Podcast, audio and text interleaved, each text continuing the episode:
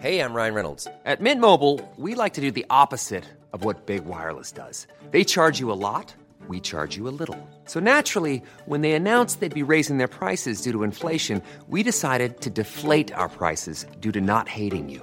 That's right. We're cutting the price of Mint Unlimited from $30 a month to just $15 a month. Give it a try at mintmobile.com slash switch. $45 upfront for three months plus taxes and fees. Promo rate for new customers for limited time. Unlimited more than 40 gigabytes per month. Slows. Full terms at mintmobile.com.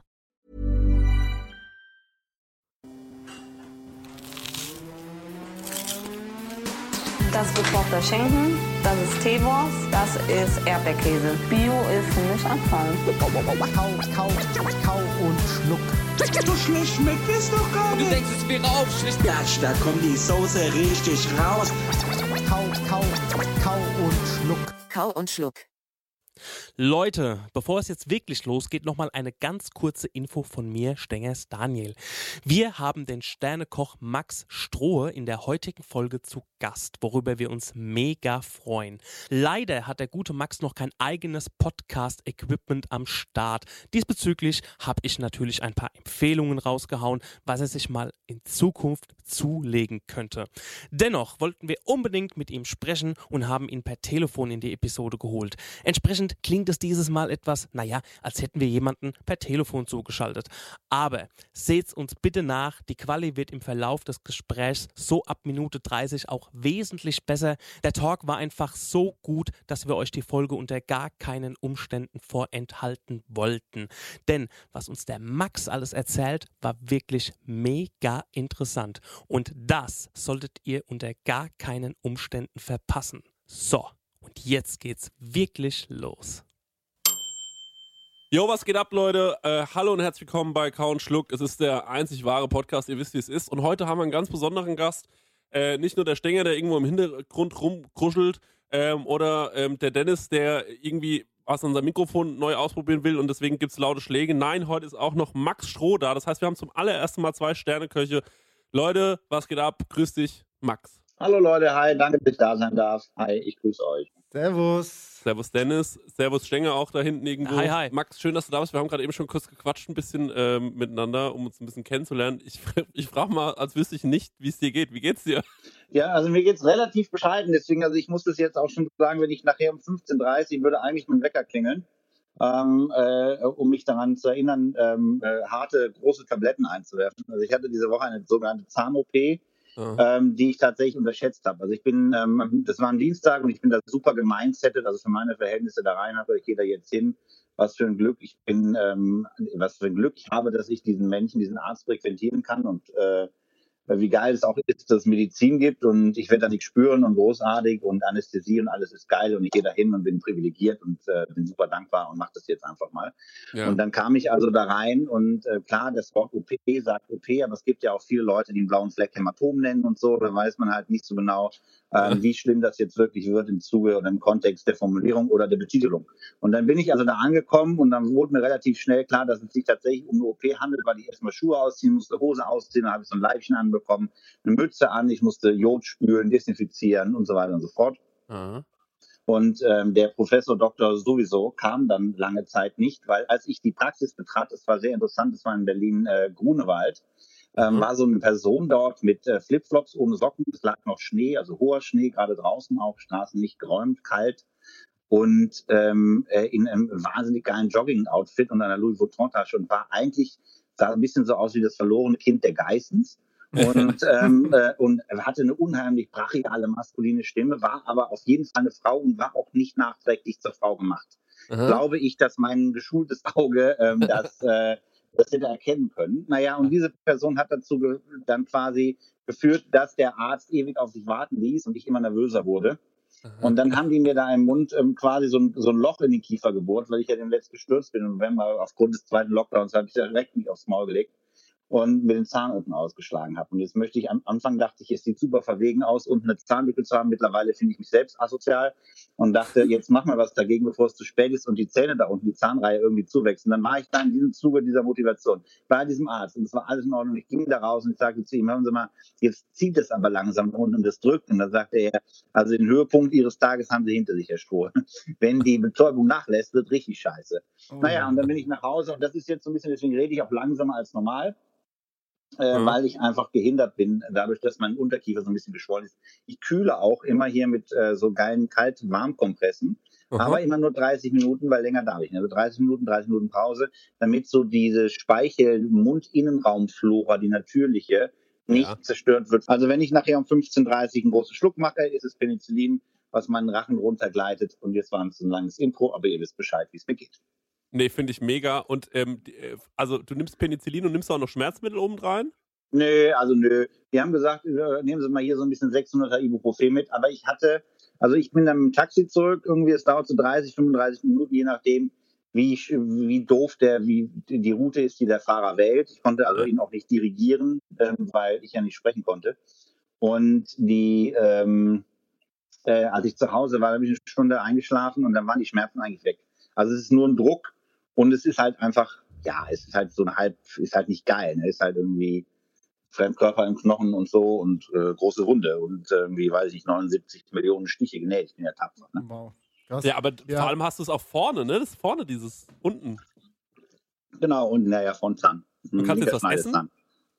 Ja, also ja, ja, ich esse so, gestern habe ich mir äh, manchmal im Asiaten, also es gibt so einen neuen äh, Japaner hier, der tatsächlich das Wort Isakaya in seinem Namen hat und das hat mich irgendwie. Ähm, genau, das hat, ja, genau. Und ich dachte, vielleicht ist es ganz geil. Und die Speisekarte war auch klein und irgendwie fein und las sich gut und ähm, irgendwie mit regionalen, ähm, äh, also Huhn von um die Ecke und so. Und ähm, dann habe ich da was bestellt und habe aber tatsächlich Tofu bestellt. Und Tofu war das Geilste, so ein ähm, Krautsalat bestellt mit viel Alge und Sesam. Der war richtig, richtig geil. Und das Tofu-Zeug war auch richtig gut. Also ich darf nicht scharf essen.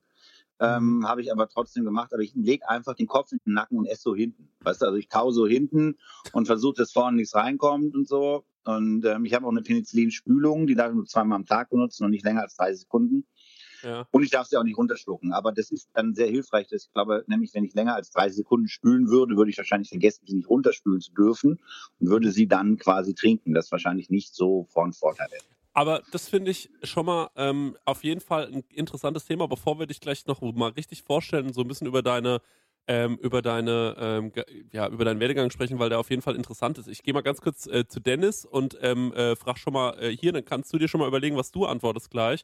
Ähm, hast du so spezielle, äh, Dennis, hast du so spezielle ähm, Rituale, wenn es ums Essen geht? Also ich habe zum Beispiel, ich fange mal direkt an. Ich habe, für mich ist es ganz wichtig, dass wenn ich mir zu Hause was zu essen mache, auch wenn ich mir was bestelle und ich bestelle mir echt oft was zu essen oder hole mir wo was ab, dann muss es bei mir immer so laufen.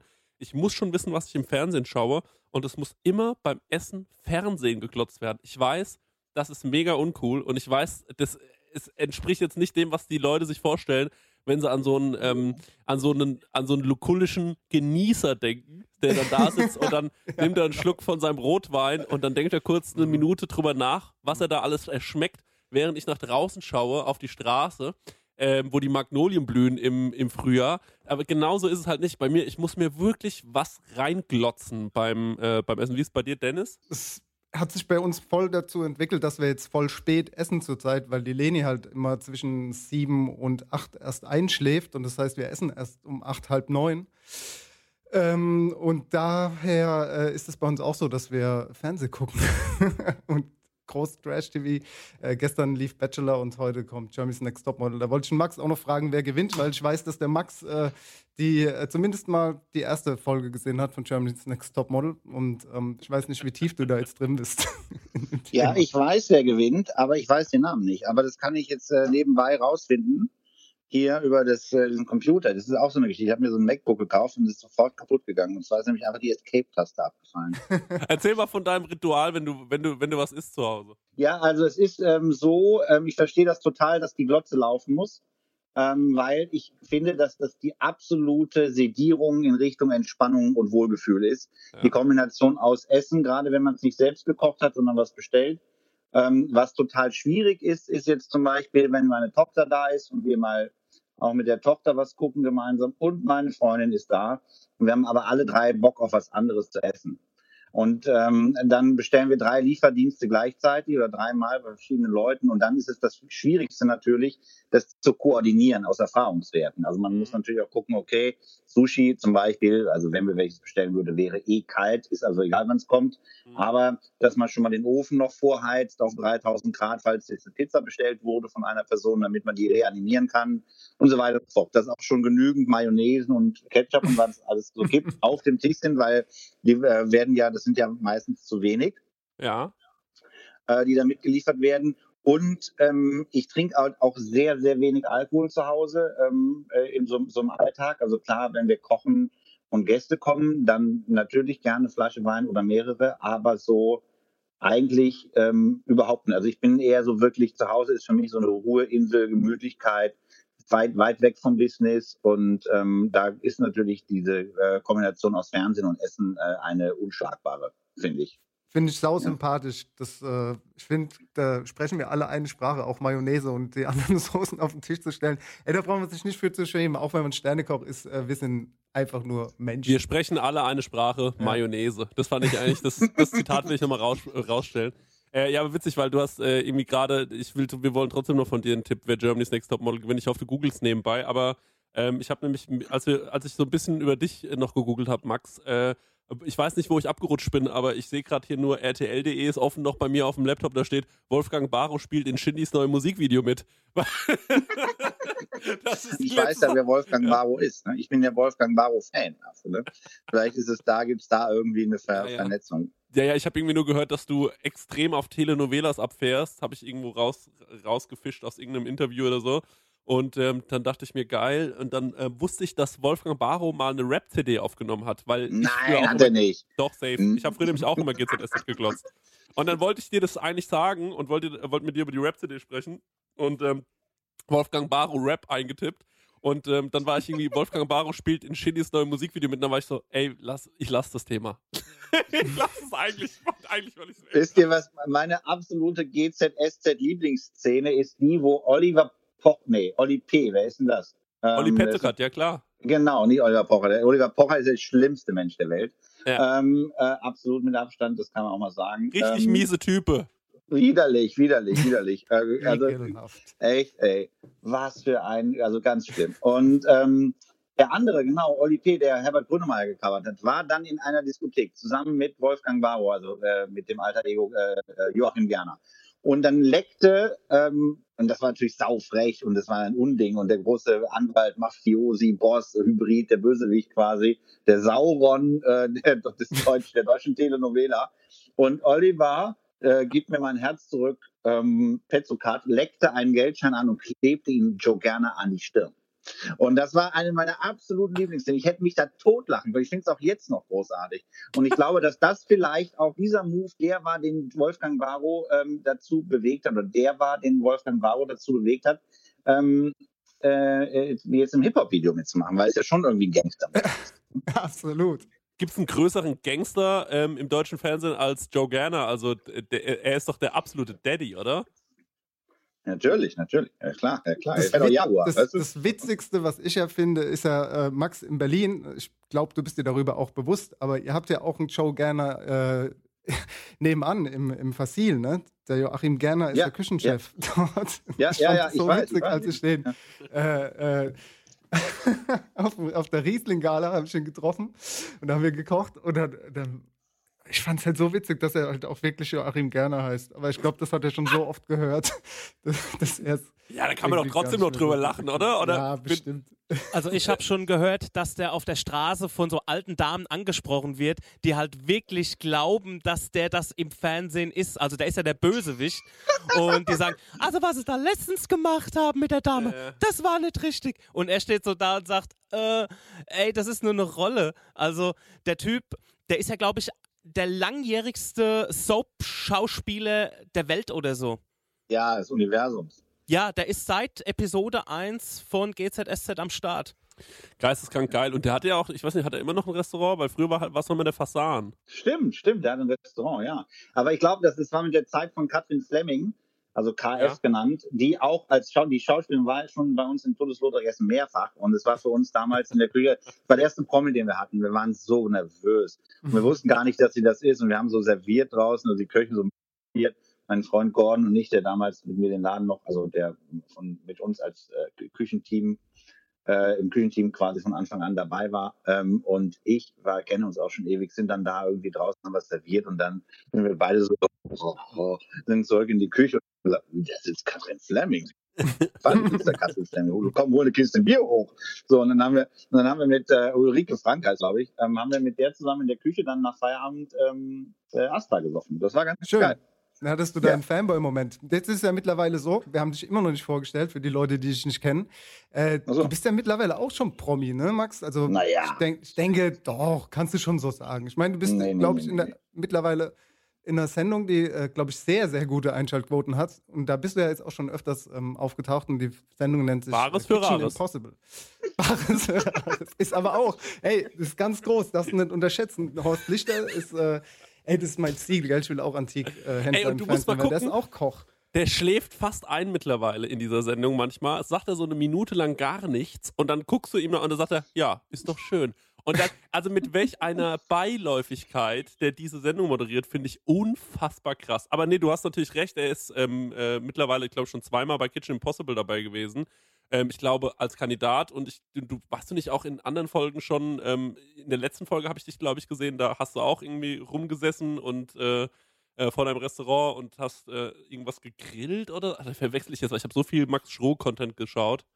Nee, warst also ich, ich war Folge? jetzt, ich war, nee, ja, nee, weiß ich nicht. Es war die erste Folge, glaube ich. Aber ich war jetzt dreimal bei Kitchen Impossible dabei, zweimal in so einer Einzelfolge Folge gegen den großen Tim Melzer und einmal mit Tim Melzer zusammen gegen die beiden Chinesen äh, Tim Raue und Duck. ähm, äh, äh, im Weihnachtsspecial, genau. Und ähm, äh, was ihr nicht wisst, der, der wa- wahre Promi in meiner Familie ist nämlich mein Bruder und der steht täglich an 152 Tagen im Jahr oder 200 Tagen sogar für Bares für Rares vor der Kamera und ist dort einer der Händler. Und äh, ist natürlich, Das kann Nein, Ist es dein Ernst? Ey, das Ja, glaube das ich nicht. doch, doch, doch, doch, doch, doch, doch, doch. Julian Schmitz-Avela ist ähm, Kunsthändler und äh, wir haben einen gemeinsamen Vater, sind also Halbgeschwister. Und ähm, äh, der ist, äh, das ist mein Bruder, genau. Ja. Max, Alter. Alter, und wie ich gerade noch so sage, wahnsinnig. Bares für Rares. Einfach mal so. Aber du hast das noch nirgendwo erzählt, oder? Ähm, doch, ich habe das schon mal erzählt, aber das spielt auch nicht, es ist nicht so schlimm. Also ähm, man muss es ja auch so, dass Bares und Ra- Bares für Rares und Kitchen Impossible äh, kämpfen ja auch jedes Jahr um die gleichen Fernsehpreise. Hm. Und ähm, deswegen kann man das schon auch, ähm, äh, ja, da kann man ruhig mal drüber reden. Ne? Absolut. Ja, also ich würde auf jeden Fall ganz gerne, bevor wir zu Kitchen Impossible kommen, weil es natürlich ähm, wahrscheinlich für viele der Moment war, wo sie dich zum ersten Mal irgendwie wahrgenommen haben. Ähm, oder wo du, ich sag mal, außerhalb Berlins wurdest du da in einer größeren äh, Masse bekannt. Ich habe übrigens gerade mal in meinen E-Mails nachgeschaut. Sehr geehrter Herr Christian Bloß, wir freuen uns, dass Sie einen Tisch bei uns im Tudus Lothric reservieren möchten. Leider sind aktuell alle Tische zu dem von Ihnen gewünschten Zeitpunkt vergeben. Wir benachrichtigen Sie, sobald wieder Tische verfügbar sind. Ihr Tudus Lothric Team, das war am äh, 16. November 2019 für zwei Personen, hat nicht geklappt. Sonst wäre ich schon mal da gewesen. Also, Ja, tut mir leid. Ich hab's, ich Da waren andere schneller als du. Ne, pass auf. Und habe dann aber im doppelt bestellten Horvath noch ganz easy einen Tisch bekommen. Also das sagt vielleicht auch einiges über euch aus. Ähm, ich ähm, äh, würde vielleicht sagen, wir fangen mal mit deiner, ähm, deiner Ausbildung an, weil will- willst du mal ein bisschen was zu deiner, deinen Anfängen erzählen, bevor du in die Sternegastronomie oder nee, bevor du bis du so 26 wurdest, weil das finde ich super interessant, ähm, weil du hast ja nie in einem Sterneladen gearbeitet, ne? Ja, das ist richtig, das ist richtig. Ich würde nur gerne vorher noch meinen Tipp für das äh, Germany's Next Top Model abgeben. Sehr gerne. Ah, Und mit an Sicherheit grenzender Wahrscheinlichkeit, wenn auch alles mit rechten Dingen zugeht und es keine politische Entscheidung wird, wird Romina gewinnen. Ja, das ist vollkommen klar. Also das ist, also finde ich, also das, ja, genau. Da geht War Romina aber auch die, die als allererstes vorgestellt worden ist. Die Junge, die Geige gespielt hat, ne? Das weiß ich nicht. Moment, ich schaue mal hier im, in der Vita. Also sie ist auf jeden Fall Freiberuferin und kommt aus Kölle, hat Leidenschaft, mag Outfits, ist ah. 21, selbstständig, selbstbewusst und äh, macht gerne Bodyworkout, hat über 85.000 äh, Abonnenten auf Instagram mhm. und äh, sagt über sich selbst, sie werde das nächste Topmodel in äh, 2021. Ne? Aber wer war die andere, die schon ein bisschen älter war? Kannst du mit das noch rausnehmen? Auch blonde Haare, wahnsinnig attraktiv. Ist die schon raus? Die letzte Folge, die ich geschaut habe, war 2017. nee, vorgestern, äh, nee, nee, letzte Woche, glaube ich, habe ich geschaut. Der heute kommt ja. Ich habe sie jetzt vor Augen, ja. Ja, doch, könnte sein, Max. Könnte sein. Naja, das ist schon ganz weit vorne. Naja, gut, okay.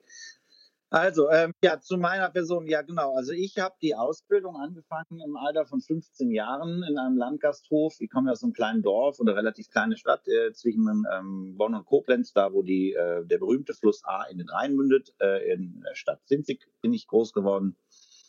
Und dort habe ich mit zunehmend weniger großer Begeisterung irgendwann die Schule ganz hinter mir gelassen und ähm, äh, habe mit 15 oder 15, doch mit 15,5 Jahren eine Ausbildung zum Koch angefangen, dachte, das ist irgendwie was, was zu Hause irgendwie Spaß macht und die Familie zusammenführt und ähm, äh, Essen irgendwie könnte ganz geil sein. Habe in der Sommerferien ein Praktikum gemacht, eben in diesem Landgasthof. Die Leute waren alle sehr nett. Äh, die haben gesagt, du hast das gut gemacht. Wenn du hier arbeitest äh, oder die Ausbildung machst, kriegst du 600 Mark im, im Monat. Dann haben sie gesagt, was kriege ich? Dann haben sie 600 Mark. Dann haben sie gesagt, mega, mache ich. Und ähm, äh, plus Trinkgeld, das war aber jetzt nicht so viel, also zumindest nicht so viel, wie wir jetzt im Verhältnis ähm, bei uns im Laden generieren. Naja, und das war ein familiengeführter, kleiner, sympathischer Laden äh, in so einem kleinen, verschlafenen Ortsteil von Sinzig mit viel so ansässiger, ähm, ansässigen Karnevalsverein, mit einem Saal zum Tanzen und mit einem Saal für äh, die ansässige CDU oder SPD oder was es da so gab und viele Hochzeiten und natürlich auch Beerdigungen.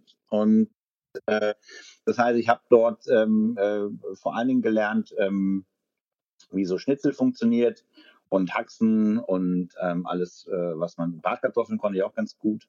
Und ähm, das war alles sehr schön, habe die Ausbildung aber dann irgendwann abgebrochen nach zwei, zweieinhalb Jahren, ähm, weil ich ganz schrecklich verliebt war in so, in so eine Frau.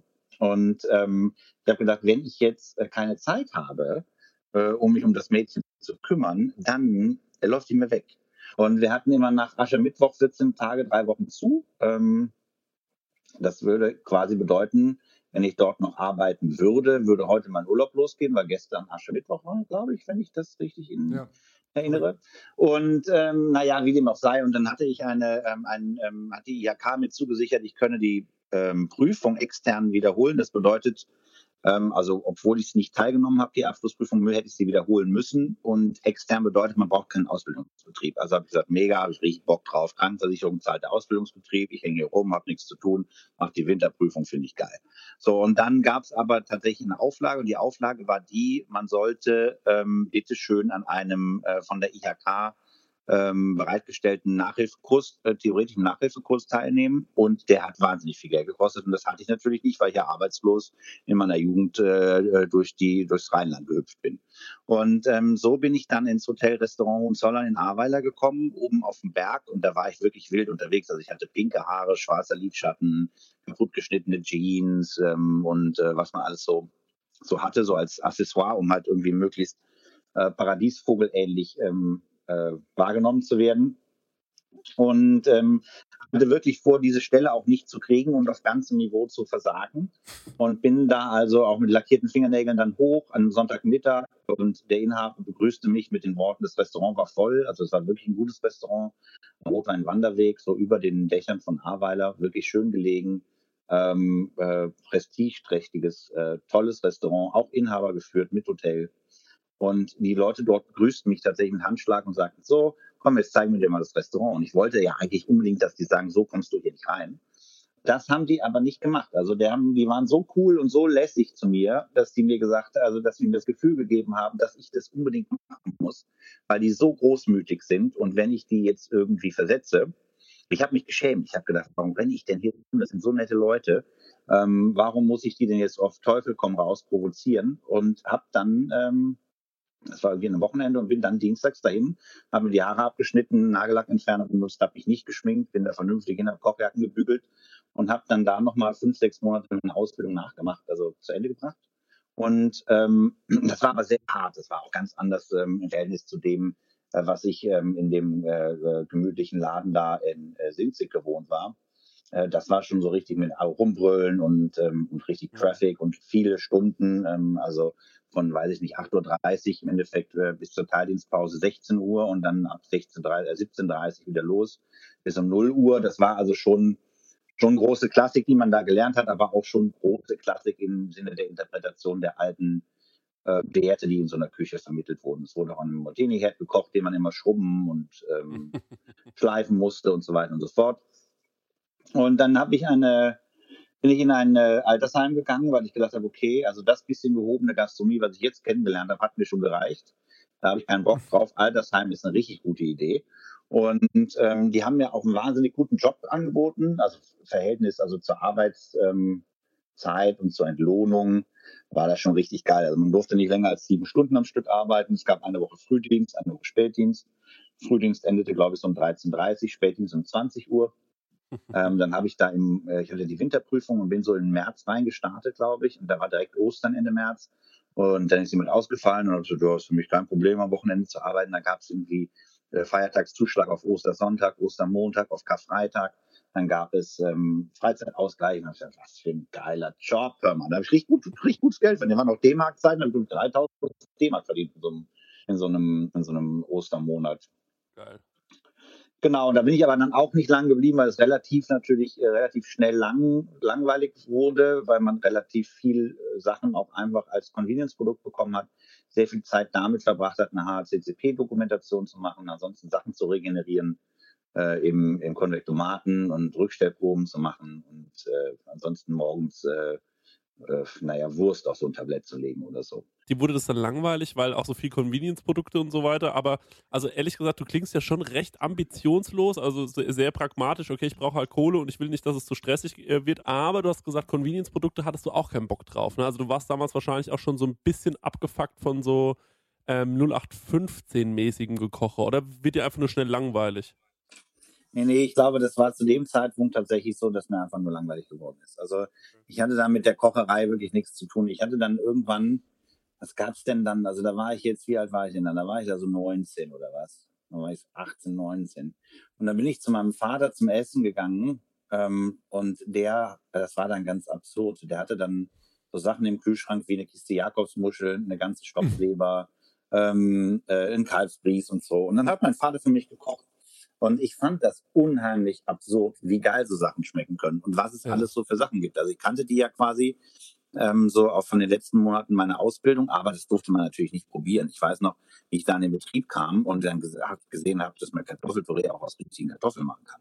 Ja. Ich, was ist denn da los? Und das schmeckt ja gar nicht so geil wie äh, Tütenkartoffelpüree, weil ja. natürlich der Gaumen ähm, natürlich auch darauf konditioniert ist, die Geschmacksverstärker irgendwie geil zu finden. Voll. Und ähm, da muss man sich ja erstmal rantasten. So. Und ich war echt auch einfach kein guter Koch. Ich hatte auch keinen Bock. So, ne? Ich habe dann beim, beim ersten Mal Personalessen kochen in dem, in dem neuen Restaurant, wo ich meine Ausbildung fertig machte, ähm, äh, ähm, musste ich dann auf so einem großen, in so einem großen gusseisernen ähm, Bräter auf dem Molteni-Herd ähm, Lachs braten. Und der ist natürlich komplett verfallen, zerfallen, weil ich den nicht ähm, meliert hatte. Ich habe nicht mit einkalkuliert, dass das in diesem gusseisernen Ding anbrennen könnte. Und die Leute haben, fanden mich natürlich auch scheiße. So, also mhm. der Küchenchef hat dann den mhm. Leuten, die da warteten, dass es endlich um 11.30 Uhr Essen gibt, sowas gesagt wie, oh, das ist der neue Kollege, das ist der Herr Strohe. Bei ihm könnt ihr euch bedanken, dass ihr heute nur 15 Minuten statt 30 Minuten Pause habt und es schmeckt nicht. Heute würde man sagen, okay, der Stroh hat Pulled Salmon gemacht, so läuft. Aber ähm, äh, das war halt einfach damals noch nicht, da war nicht, war nicht noch nicht gemeinsettet für so die Leute, die sagen, okay, es gibt jetzt hier mal Pulled Salmon. Naja, und ähm, das war halt auch ein Ton, da hatte ich überhaupt keinen Bock drauf. Ich bin ja auch schon aus der Schule raus oder bin in der Schule nicht damit klargekommen, wenn mir irgendwelche Leute was sagen. Das konnte es nie gut ab, einfach irgendwie ähm, da so ähm, äh, äh, irgendwie hörig zu sein oder sein zu müssen. Und dann war ich in diesem Altersheim, dann habe ich danach ja ein bisschen bei meinem Vater was gegessen, dann hatten wir ein paar schöne Tage, dann haben wir da ein bisschen gekocht, dann ist so ein bisschen der Knoten geplatzt. Und dann war ich ähm, ähm, in Griechenland Mhm. Ähm, tatsächlich ein Jahr lang. Und das war wirklich in Ordnung und wirklich schön. Die Leute waren sehr, sehr nett und sehr, sehr lieb. Und ähm, es gab tolles Essen mit einem großen Garten und ähm, die griechische Mami ist da rumgelaufen und der griechische Papi ist rumgelaufen und hat Kaninchen geschossen. Und ähm, es gab irgendwie 34 Liter Fritteusen um, äh, ohne Ablass, wo dann einfach selbstgepresstes, kaltgepresstes Olivenöl reingeschüttet wurde, damit man so dann dort Zucchinis drin frittiert. Das war also kompletter Nonsens, aber geil. Aber Und, wieso bist du nach ähm, Griechenland? Also, was, also ähm, du bist da hingefahren, weil du da einfach mal Bock drauf hattest oder hast du da ein Jobangebot? Oder? Nee, es war so, dass ich tatsächlich, ich habe ein paar ähm, Jobs gemacht in, in Deutschland, also mal in Hamburg ein paar Tage, war in Nürnberg längere Zeit und auch im Ahrtal, ähm, also meine Heimat.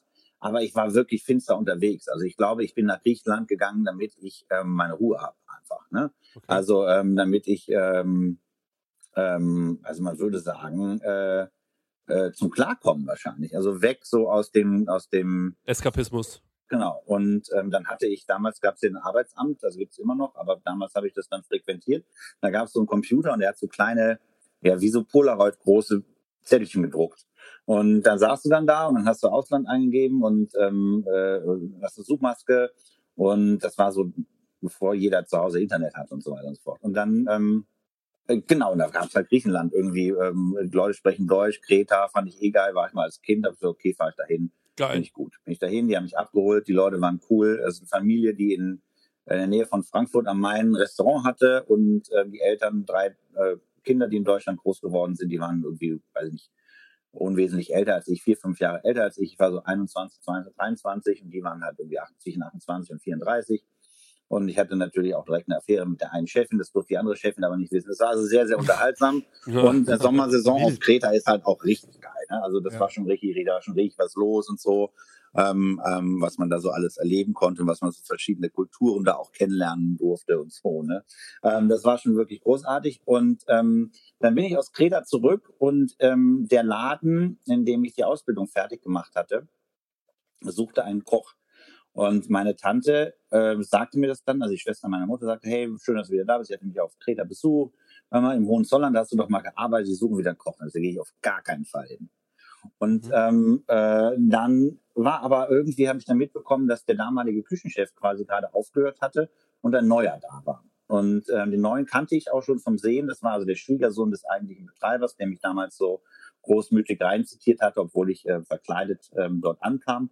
Mhm. Und ähm, ähm, dann habe ich dort, äh, ich weiß nicht wie das, ich habe ein Gespräch mit dem gehabt, das war unheimlich geil. Und dann habe ich dort zwei Jahre gearbeitet und wollte auf einmal kochen. Also da stand noch, ähm, das war einfach großartig. Wir hatten ähm, dann immer im ganzen Team äh, Meetings und haben Menüs besprochen und Beilagen. Ich habe dann Entremetier gekocht und irgendwann Garde-Manger und irgendwann noch Saucier. Und ähm, das hat einfach unheimlich viel Spaß gemacht. Also es war ein geiles Team.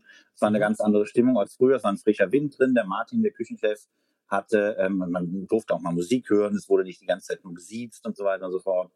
Und ähm, der hatte, glaube ich, bei Dieter Müller gearbeitet und auch beim großen Hans Stefan Steinheuer, was ja um die Ecke ist ähm, vom, vom Hohenzollern auch.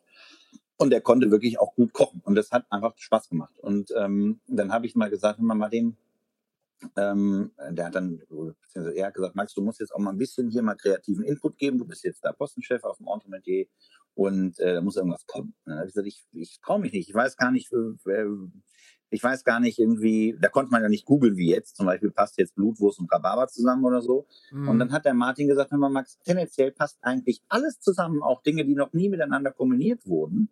Du musst nur eine Möglichkeit schaffen, oder du musst eine Brücke schaffen, um die Dinge zu kombinieren.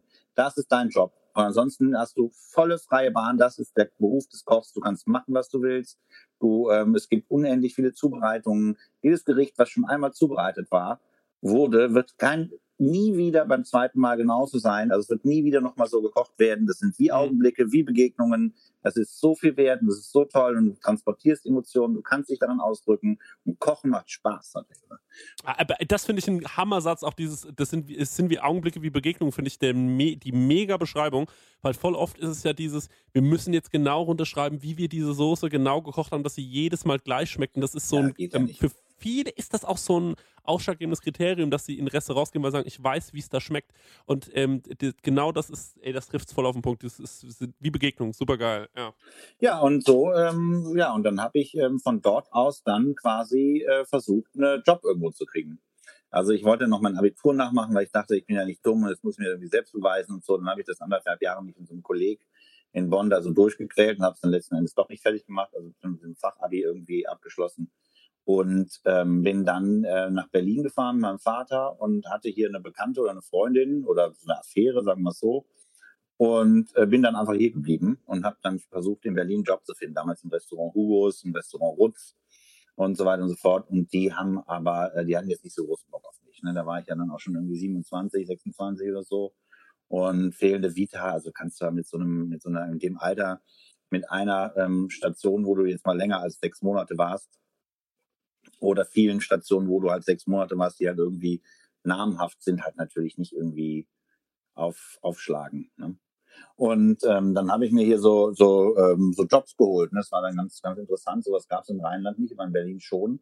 Also man konnte schwarz arbeiten, man äh, konnte, ähm, also es gab sofort Geld, es gab sowas wie Probeschicht, hatte ich vorher noch nie gehört. Ähm, und dann musste man irgendwo hingehen und einfach einen Tag arbeiten für, für Laue, für Umme. Und dann hat man dann irgendwie erzählt bekommen, ob man den Job hat oder nicht. Ja, diese Jobs habe ich dann gemacht. Die sind aber ganz gut bezahlt eigentlich.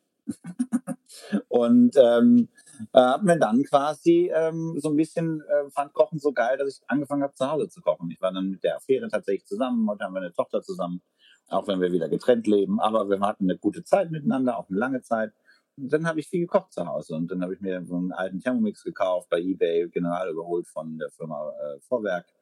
Und bin immer ähm, in Supermärkte gegangen oder hier gibt es so ein frische Paradies, so ein, so ein, so ein Supermarkt. Ähm, Genau, genau. Und da habe ich dann ganz viele Sachen gekauft und ausprobiert und echt so äh, Trial, Error, also alles ging schief und so weiter. Das war auch demoralisierend teilweise, aber immer so zwischendurch was gelungen ist und ein paar Freunde kann, haben wir Bose Food gekauft und so alles mhm. entdeckt, wo was ist eigentlich Chorizo nie gehört und so weiter und so fort. Also mal klar irgendwie in, in Spanien irgendwo gegessen, aber nie gewusst, wie es heißt und so richtig es war so eine richtig neue Welt, die sich mir da eröffnet hat, auch mit Gewürzen. Dann gab es auf einmal Ingo Holland, neu, altes Gewürzamt, dann kam und so weiter und dann gab es äh, Pfeffersorten, was dann alles so, es war wie wenn man so ein Wunderland eintaucht, ne? was es alles so gibt und was du alles so machen kannst und es keine Grenzen gibt.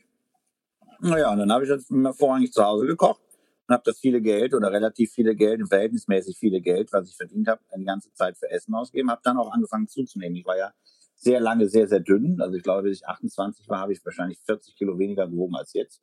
Ähm, da hatte ich wahrscheinlich irgendwie einen über äh, heftigen Stoffwechsel. Jetzt habe ich vielleicht auch zu gechillten Stoffen. Ich weiß es nicht.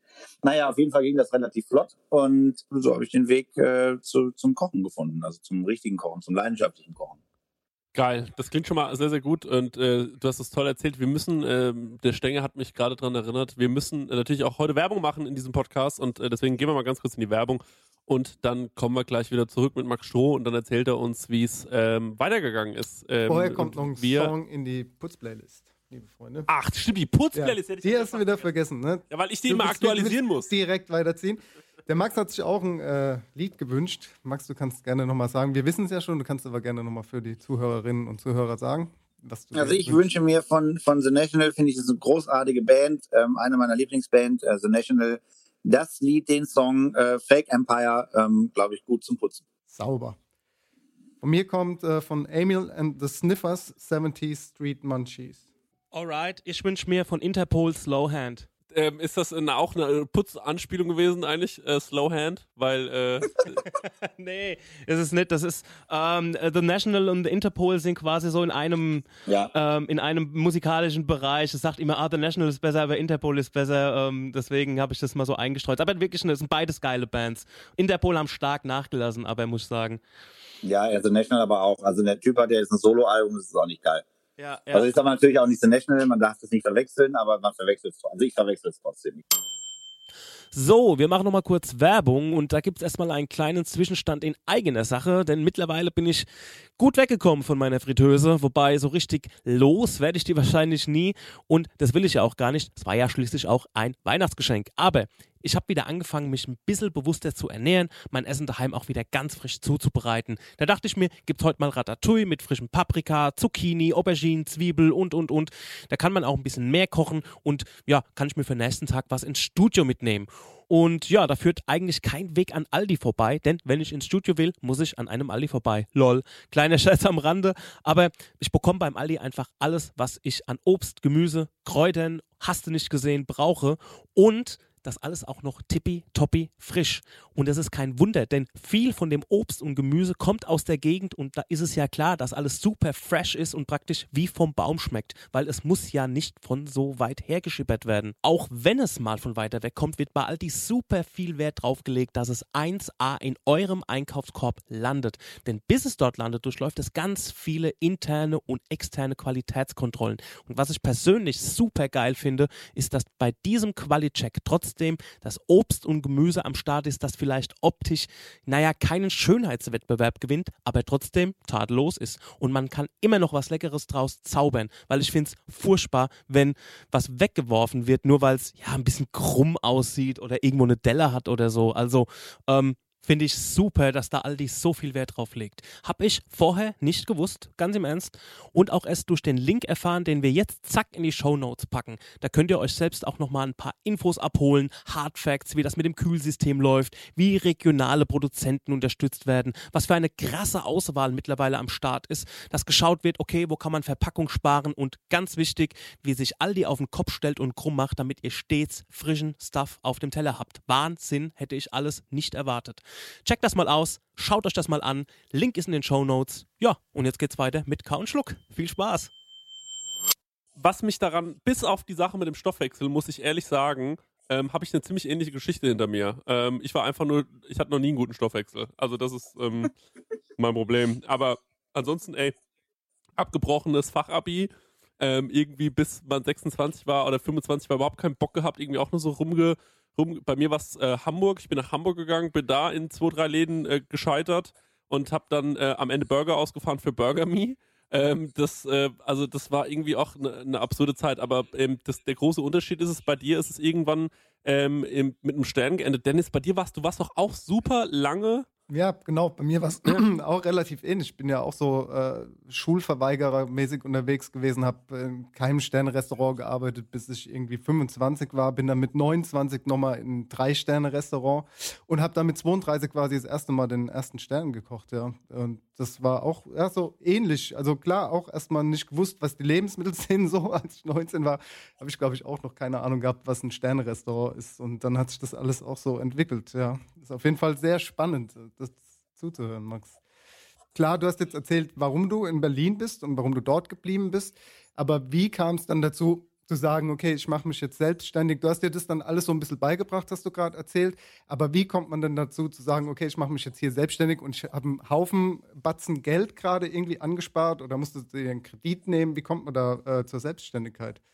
Ich habe dann irgendwann auch nochmal in ein bisschen besseren Läden gearbeitet oder es zumindest versucht ähm, ist nicht so gut gelungen auch, weil die Leute da, äh, das Arbeitsklima, das war einfach alles wieder schrecklich und so fort. Und dann hatte ich, habe ich gearbeitet in Frau Mittenmann, ähm, das Restaurant in, im Prenzlauer Berg und ähm, das war so ein Haufen Enthusiasten, die irgendwie wahnsinnig wild und frech und verspielt da irgendwie herkamen.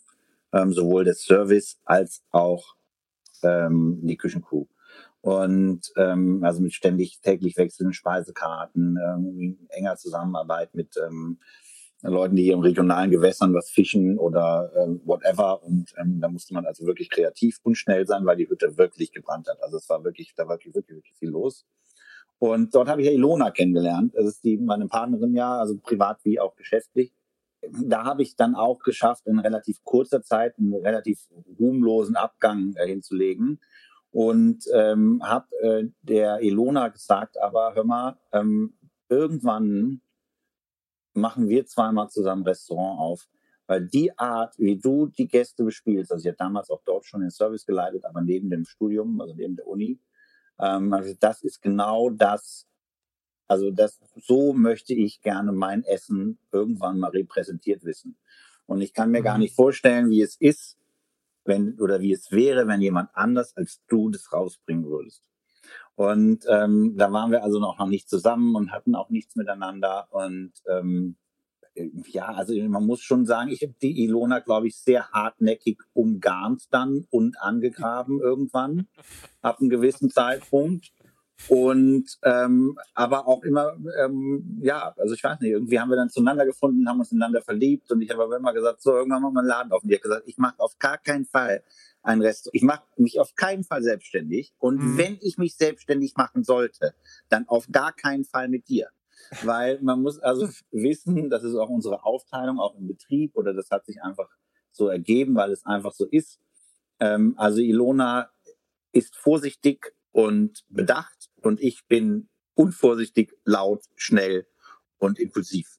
Mhm. Und ähm, diese Mischung ist, glaube ich, für uns ganz gut, weil ansonsten hätten wir diesen Laden nicht aufgemacht. Aber wenn ich alleine wäre, hätten wir ihn vielleicht auch schon lange nicht mehr geöffnet. Man weiß es nicht.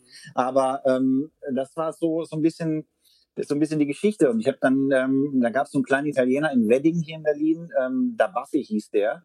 Und das war so eigentlich, wo wir gedacht haben, das können wir irgendwie machen. Der war dann zu verkaufen, der hatte, weiß ich nicht, 40 Quadratmeter Gastraum, hinten eine kleine Küche, hat aber irgendwie 120.000 Ablöse gekostet in einem echt irgendwie nicht so geilen Bezirk. Also ich meine, das kommt natürlich jetzt alles und so weiter. Aber irgendwie vor sechs, sieben Jahren hatte, könnte, also sehr, sehr schwieriger Bezirk einfach mhm. und auch einfach eine hohe Ablösesumme. Aber wir haben gedacht, irgendwie, ich hinten allein in der Küche, Idi alleine vorne. Wir machen da irgendwie, weiß ich nicht, 15, 20 Kuvert am Abend, irgendwie zwei Gänge, haben irgendwie, keine Ahnung, weiß ich nicht, pro Kopfumsatz von 30 Euro und rechnet sich das und ist das cool und ist gemütlich und wir sind zusammen und brauchen niemanden und sind unabhängig und finden das mega und machen Leute glücklich. Naja, und das hat dann nicht funktioniert, weil die Ablösesumme zu hoch war. Und dann hatte ich einen, das habe ich immer noch, ähm, äh, einen Immobilien-Scout-Suchauftrag gespeichert, eben für ähm, Kreuzberg, weil ich anfangs in Kreuzberg äh, gewohnt habe, als ich nach Berlin gekommen bin. Und dann wurde mir ähm, das äh, Lokal gezeigt, wo wir jetzt also unser Restaurant drin haben. Und das war die erste Location, die ich in Berlin, also das erste Mal in meinem Leben in Berlin war, war ich in diesem Restaurant, also unserem Vorgängerrestaurant, nachts saufen. Und zwar bin ich mit meinem Bruder, der jetzt bei Bares für Rares ist, und meinem anderen kleinen Bruder, der der Geschäftspartner meines anderen Bruders ist, in Berlin und wir kannten uns überhaupt nicht aus und haben sowas gedacht, uns gedacht, wie, boah, wir gehen jetzt an Alex und gehen da richtig steil. So, und dann waren wir unter der Woche, ich glaube, es war ein Donnerstag mit Alex und da war halt nichts los. Es ist halt auch einfach der hässlichste Platz der Welt und so weiter und so fort. Und Berlin ist wirklich durch diesen Platz nicht vernünftig repräsentiert. Naja, jedenfalls hatten wir damals bei einer Bekannten geschlafen in Kreuzberg und sind dann da so rumgelaufen nachts und haben irgendwie im Späti, das fanden wir natürlich geil, irgendwie Bier und Billowein und so und geäxt und äh, viele geraucht und so und waren dann kurz bevor wir unser ähm, Home Destination für diese Nacht erreicht hatten, sind wir eben die Fichtestraße entlang gelaufen, also dort, hm, wo jetzt äh, das Restaurant ist. Und da war halt auf ein Halligalli. Dann sind wir da rein, haben noch vernünftigen Wein gekriegt und so weiter. Und ähm, ähm, ja, und dann war das auf einmal dort in diesem in diesem Suchauftrag äh, blinkte das auf als Treffer und dann sind wir dahin und haben uns das angeguckt und ähm, das, äh, wir haben uns da verliebt sofort. Und dann war das eine sehr langwierige Geschichte. Also wir waren, haben uns das im Januar angeguckt und haben dann im Juli das okay bekommen. Da gab es viele Mitbewerber. Wir waren jetzt auch nicht die solventesten. Die Bank hat gesagt, es gibt kein Geld. Ihr seid nicht Willy Wagner irgendwie. Also euch kennt man nicht. Ihr habt keinen Namen. Ähm, das mhm. heißt, äh, ähm, äh, Existenzgründer irgendwie, selbst mit einer vernünftigen Eigenkapitalquote. Eli ist nämlich ja Schwäbin und die spart gut. Und ähm, ich hatte auch irgendwie ein bisschen Geld und ähm, jedenfalls war das für die Bank äh, nicht, kam es nicht äh, in, in die Tüte, uns Geld zu geben. Wir haben dann von der IDB so einen Minikredit bekommen und haben dann einfach das Ding renoviert, wie man sich einen studentischen Umzug vorstellt. Also wir haben es selbst gemacht, ähm, alles mit Freunden. Wir haben äh, die Küche nicht renoviert, wir haben die Küche so gelassen, also schon renoviert, aber wir haben dann nichts Neues reingestellt. Wir haben ohne Konvektomat gestartet, ohne ohne Wärmelampen. Wir hatten ähm, ja also kein Paco-Jet, kein Thermomix hat meine Mutter uns geschenkt zur Ein Einweihung. Und ansonsten haben wir selbst angestrichen, alles selbst gemacht halt einfach und haben dann auch, glaube ich, anderthalb Jahre im Büro gewohnt. Also im Laden ist ähm, im Hausflur gegenüber so ein kleines Büro, das hat so, weiß ich, 30 Quadratmeter, ist aber auch noch ähm, Personalumkleidekabine und Personaltoilette und Büro und war aber auch unsere Wohnung mit meiner damals weiß ich nicht, äh, fünfjährigen Tochter war das schon extrem schlecht beheizt, schlecht isoliert. Ähm, also im Winter dem Wollpullover und Heizlüfter da gepennt. Jetzt werden natürlich die einigen oder anderen sagen, wow, der Idiot hat einen Heizlüfter benutzt. Es ging natürlich nicht anders. Ähm, es waren zumindest keine Heizlüft, keine Heizpilze in der geschlossenen Wohnung aktiv. Aber ähm, das war schon krasse Zeit auch einfach. Ne? Aber wir wollten das halt irgendwie um, unbedingt und ganz ganz fest wollten wir das. Und ähm, wir haben da viel für riskiert und viel äh, Federn auch gelassen, aber auch jetzt viel Lorbeeren geerntet und sehr, sehr viel Erfolg und eine echt gute Zeit. Und darauf sind wir auch ganz, ganz stolz. Absolut. Kann, da kannst du richtig stolz drauf sein. Das ist, äh, irgendwie ist es vorherbestimmt gewesen, scheinbar, dass ihr diesen Laden aufmachen müsst, wenn du da abends gelandet bist. Finde ich sehr geil. Aber auch sehr, sehr mutig, Max. Das ist Wahnsinn, dass man das du- durchzieht. Und vor allem, wo ihr jetzt halt seid, ne? Also, wenn du sagst, ihr habt da mit der alten Küche oder in der alten Küche gekocht und du wolltest das eigentlich erstmal alleine mit der Ilona machen, dass du, dass sie vorne ist und du hinten und wohin sich das halt entwickelt hat mit der Zeit, ne? De, dein Stil auch und ich meine, bist ja äh, schon in aller Munde und es wird ja auch immer besser. Ich gehe mal davon aus, dass du nicht stehen bleiben willst, sondern irgendwie wird sich immer weiterentwickeln. Ich finde es sehr schön. Ja, ich finde es auch geil. Ja, und wieder, ja, so, ein- so ein Stehenbleiben.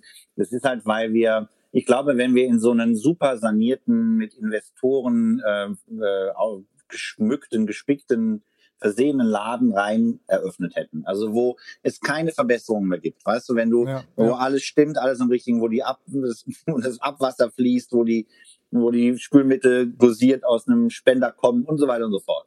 Wenn du so ein Ding halt hast, dann bist du ja schon fertig, bevor du angefangen hast. Mhm. Und da wir aber in diesem Altbau sind, ähm, der natürlich ähm, unheimlich viel Charme hat, aber auch unheimlich viele Macken, ähm, sind wir eh eigentlich die ganze Zeit nur am Verbessern, am Optimieren im Rahmen unserer Möglichkeiten. Wir haben immer noch keinen Kredit, ähm, immer noch keine Investoren, wir haben keine Brauerei darauf, wir haben das also wirklich alles allein gemacht und das soll auch so bleiben.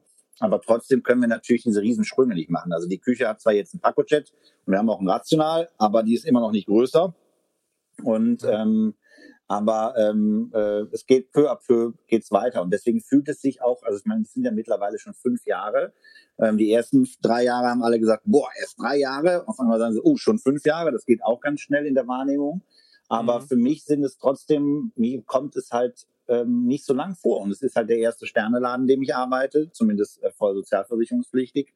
Und es ist ähm, ähm, auch der Job, den ich am längsten durchgehalten habe. Also der, der Ort, wo ich am längsten geblieben bin. Aber es hat natürlich viel damit zu tun, dass wir uns diesen Ort tatsächlich zu dem machen konnten, äh, der er ist. Ne? Wie ist das mit der Partnerin, ähm, die den ganzen Tag zu sehen? Ja, zum Kotzen, ne, klar. Aber Ja. auch richtig geil. Ne? Also es ist ähm, sowohl, äh, es ist beides. Ähm, es ist jetzt durch die, die momentane Situation natürlich noch irgendwie ein bisschen schwieriger, weil wir uns beide natürlich sehr viel Motivation und Bestätigung aus dem alltäglichen operativen Geschäft, sage ich mal, rausziehen. Ähm, das bleibt uns ja vollkommen, äh, ist uns ja vollkommen fremd gerade. Ähm, das heißt, wir wälzen ja viel mehr Probleme auch als sonst ähm, und haben ganz andere Bedenken und ganz andere Befürchtungen und äh, ganz andere Unsicherheiten. Und ansonsten ist das immer sehr, sehr geil, weil man weiß, ähm, da ist jemand, der genauso für diesen Laden brennt wie man selbst und ähm, der ähm, das genauso von Anfang an aufgesogen hat und weiß, wo jeder Schraube und jeder Schraubenzieher ist und wo, äh, wo es hingeht, ähm, der, ähm, dessen Leben das auch teilweise bestimmt, genauso wie das eigene. Aber manchmal wäre es auch schon ganz geil, wenn man mal sich nach der Arbeit erzählen könnte, was so passiert ist, ohne dass der andere Mhm. schon weiß oder dass man eine neutrale Meinung oder einen neutralen Standpunkt dazu hätte. Manchmal ist es auch ganz geil, wenn man sich nicht sieht. Also wir wohnen ja auch zusammen ne? und ähm, äh, das, das werden wir jetzt auch ändern. Ähm, und zwar nicht, weil wir uns irgendwie trennen wollen, sondern weil wir Raum brauchen einfach. Und Mhm. zwar Mhm. räumlich, also räumliche Distanz brauchen. Aber das, ähm, das ist doch in der Gastronomie eigentlich doch immer so, eigentlich immer eine Schicksalsgemeinschaft. Also ich bin so aufgewachsen. Ne? Also meine, äh, in unserem Betrieb, mein Vater war, war mein Vater, meine Mutter und jetzt ist es an meinen Bruder gegangen mit seiner Freundin. Also das ist schon fast auf eine Art schon wie so ein Bauernhof eigentlich, ne? Also die, Ja. gan- wo die ganze Familie mitzieht, weißt du, was ich sagen will? Also Ja, ja, ist, ist es nicht eigentlich, also ich bin so aufgewachsen, äh, ich kenne das eigentlich nur so, ne? Also ähm, deswegen ist das für mich eigentlich das Norm fast das Normalste auf der Welt. So. Ja, ja, ja, das glaube ich. Das hört sich genau. Ja, ja, klar, das, ja, da hast du recht. Das ist natürlich ein Punkt. Ja, aber auch die Sache mit dem sich nicht zu erzählen, das, das bemerkt man. Also ich bemerke das halt im familiären Bereich, ne? man arbeitet halt ähm, zusammen. Also wenn ich da mal über längere Tage einspringe, das heißt so an ja so Feiertagen wie Weihnachten oder Ostern oder sowas und dann ähm, vor allem an Weihnachten, dann sitzt man abends so zusammen und keiner hat sich eigentlich wirklich was zu erzählen, was auch nicht böse gemeint Und ist. deswegen ne? Fernsehen gucken beim Essen, Leute. Ja, das, also was, was, was nicht böse gemeint ist, aber ich kann das absolut nachvollziehen. Ne? Aber auf der anderen Seite weißt du, ey, du hast eine Partnerin, die ist am Start, die, ähm, die hält dir den Rücken frei, du hältst ihr den Rücken frei, ihr zieht am gleichen Strang und du hast auch jetzt nicht so diese denken, oh, ich muss jetzt, ich muss heute mal frei machen, weil meine Frau sitzt zu Hause. Oder umgekehrt, Ja. weißt du wie? Das stimmt. Ja, Ja, ja, genau. Das ist, ähm, ja. Ja. das ist auch ein guter Punkt, ne? Also mit den, mit den Arbeitszeiten und so, auch für die Mitarbeiter. Ja, das ist natürlich ein Vorteil. Wie ist das bei euch geregelt? Hat einer den äh, Job des äh, Zahlenmenschens und äh, Ja, der andere, ja, das habe ich mir gedacht. Genau. Ich schätze, du bist nicht der Zahlenmensch. Genau, ich gebe einfach nur aus. Ich gebe aus, bis Ja, jemand Stopp genau. brüllt. So nach dem Motto. ja, das habe hab ich mir gedacht, weil, also, ich habe ja ähm, auch ganz lange äh, immer ähm, davon geträumt, mein eigenes Restaurant irgendwann mal aufzumachen vielleicht und so. Und ähm, denn ich denke schon, dass ich ganz gut kochen kann, aber ich habe auch keinen Bock, mich jetzt nochmal äh, für ganz wenig Geld jahrelang in eine Sternegastronomie zu stellen. Ich habe mal gedacht, ich müsste es machen, aber mit diesem ganzen Podcast-Thema, ähm, was ich noch mache, das ist mittlerweile so viel geworden und ehrlich gesagt verdiene ich halt auch dadurch also anders und leichter Geld, als wenn ich in der Küche stehe. Und Ja. ähm, trotzdem ist dieser Traum von mir noch da und ähm, ich denke da oft drüber nach. Und gleichzeitig bin ich ehrlich gesagt, ich habe eine sehr gute, sehr strenge Steuerberaterin, die mir alles quasi vorkaut. Sie ist so mega, sie ist so meine Partnerin. Wir, wir sind auch, glaube ich, keine Menschen, die matchen würden, sondern sie ist halt so mega der Zahlenmensch und ich bin so, also wirklich, ich bin furchtbar. Also ich habe ja auch so Briefkastenangst und so. Und ähm, dann würde ich abends im Bett liegen und ähm, glaube ich, würde jede Nacht, und gerade wenn es dann besonders gut läuft, würde ich anfangen, äh, Panik zu bekommen im Sinne von, ja, wann kommt der große, wann falle ich zurück? So, kommt irgendwann der Tag, wo die Bombe platzt, wo alles, wo, wo mir auffällt, ach so, warte mal ganz kurz, uns ist gerade aufgefallen, ähm, du hast, äh, da gibt es eine Rechnung von vor sechs Jahren, die wurde nie gezahlt. Das sind die Zinsen, du bist am Arsch. so, also das sind halt so, ich habe immer diese krasse Angst und ähm, ich spiele auf ein Thema an, du weißt schon, was ich sagen will, so, ähm, äh, weil du hast in einem anderen Podcast ein bisschen über Panikattacken und sowas geredet. Hast du, wenn es um deine Selbstständigkeit geht, manchmal auch solche Ängste? Und ich meine gerade jetzt, weil Dennis hat eigentlich richtig gesagt, du bist schon ein Prominenter oder auf jeden Fall eine Person des öffentlichen Lebens mittlerweile ähm, in einem gewissen Maße. Natürlich noch nicht im Sinne von Tim Melzer, aber ähm, ja, man, man, man kennt dich. Jeder, der sich für Kulinarik interessiert, hat deinen Namen schon gehört und dein Gesicht vielleicht schon gesehen. Und ähm, da muss man halt auch sagen, ja, okay, baut sich bei dir, weil ich kenne das total, bei mir baut sich ein extremer Druck auf, so eine Versagensangst auch. Es würde mich mal interessieren, wie das bei einem Sternekoch ist. Ja, ich bin da, glaube ich, ein spezial gesonderter Fall. Also ich hab, äh, bin ja eigentlich in, ich lebe ja in Phasen.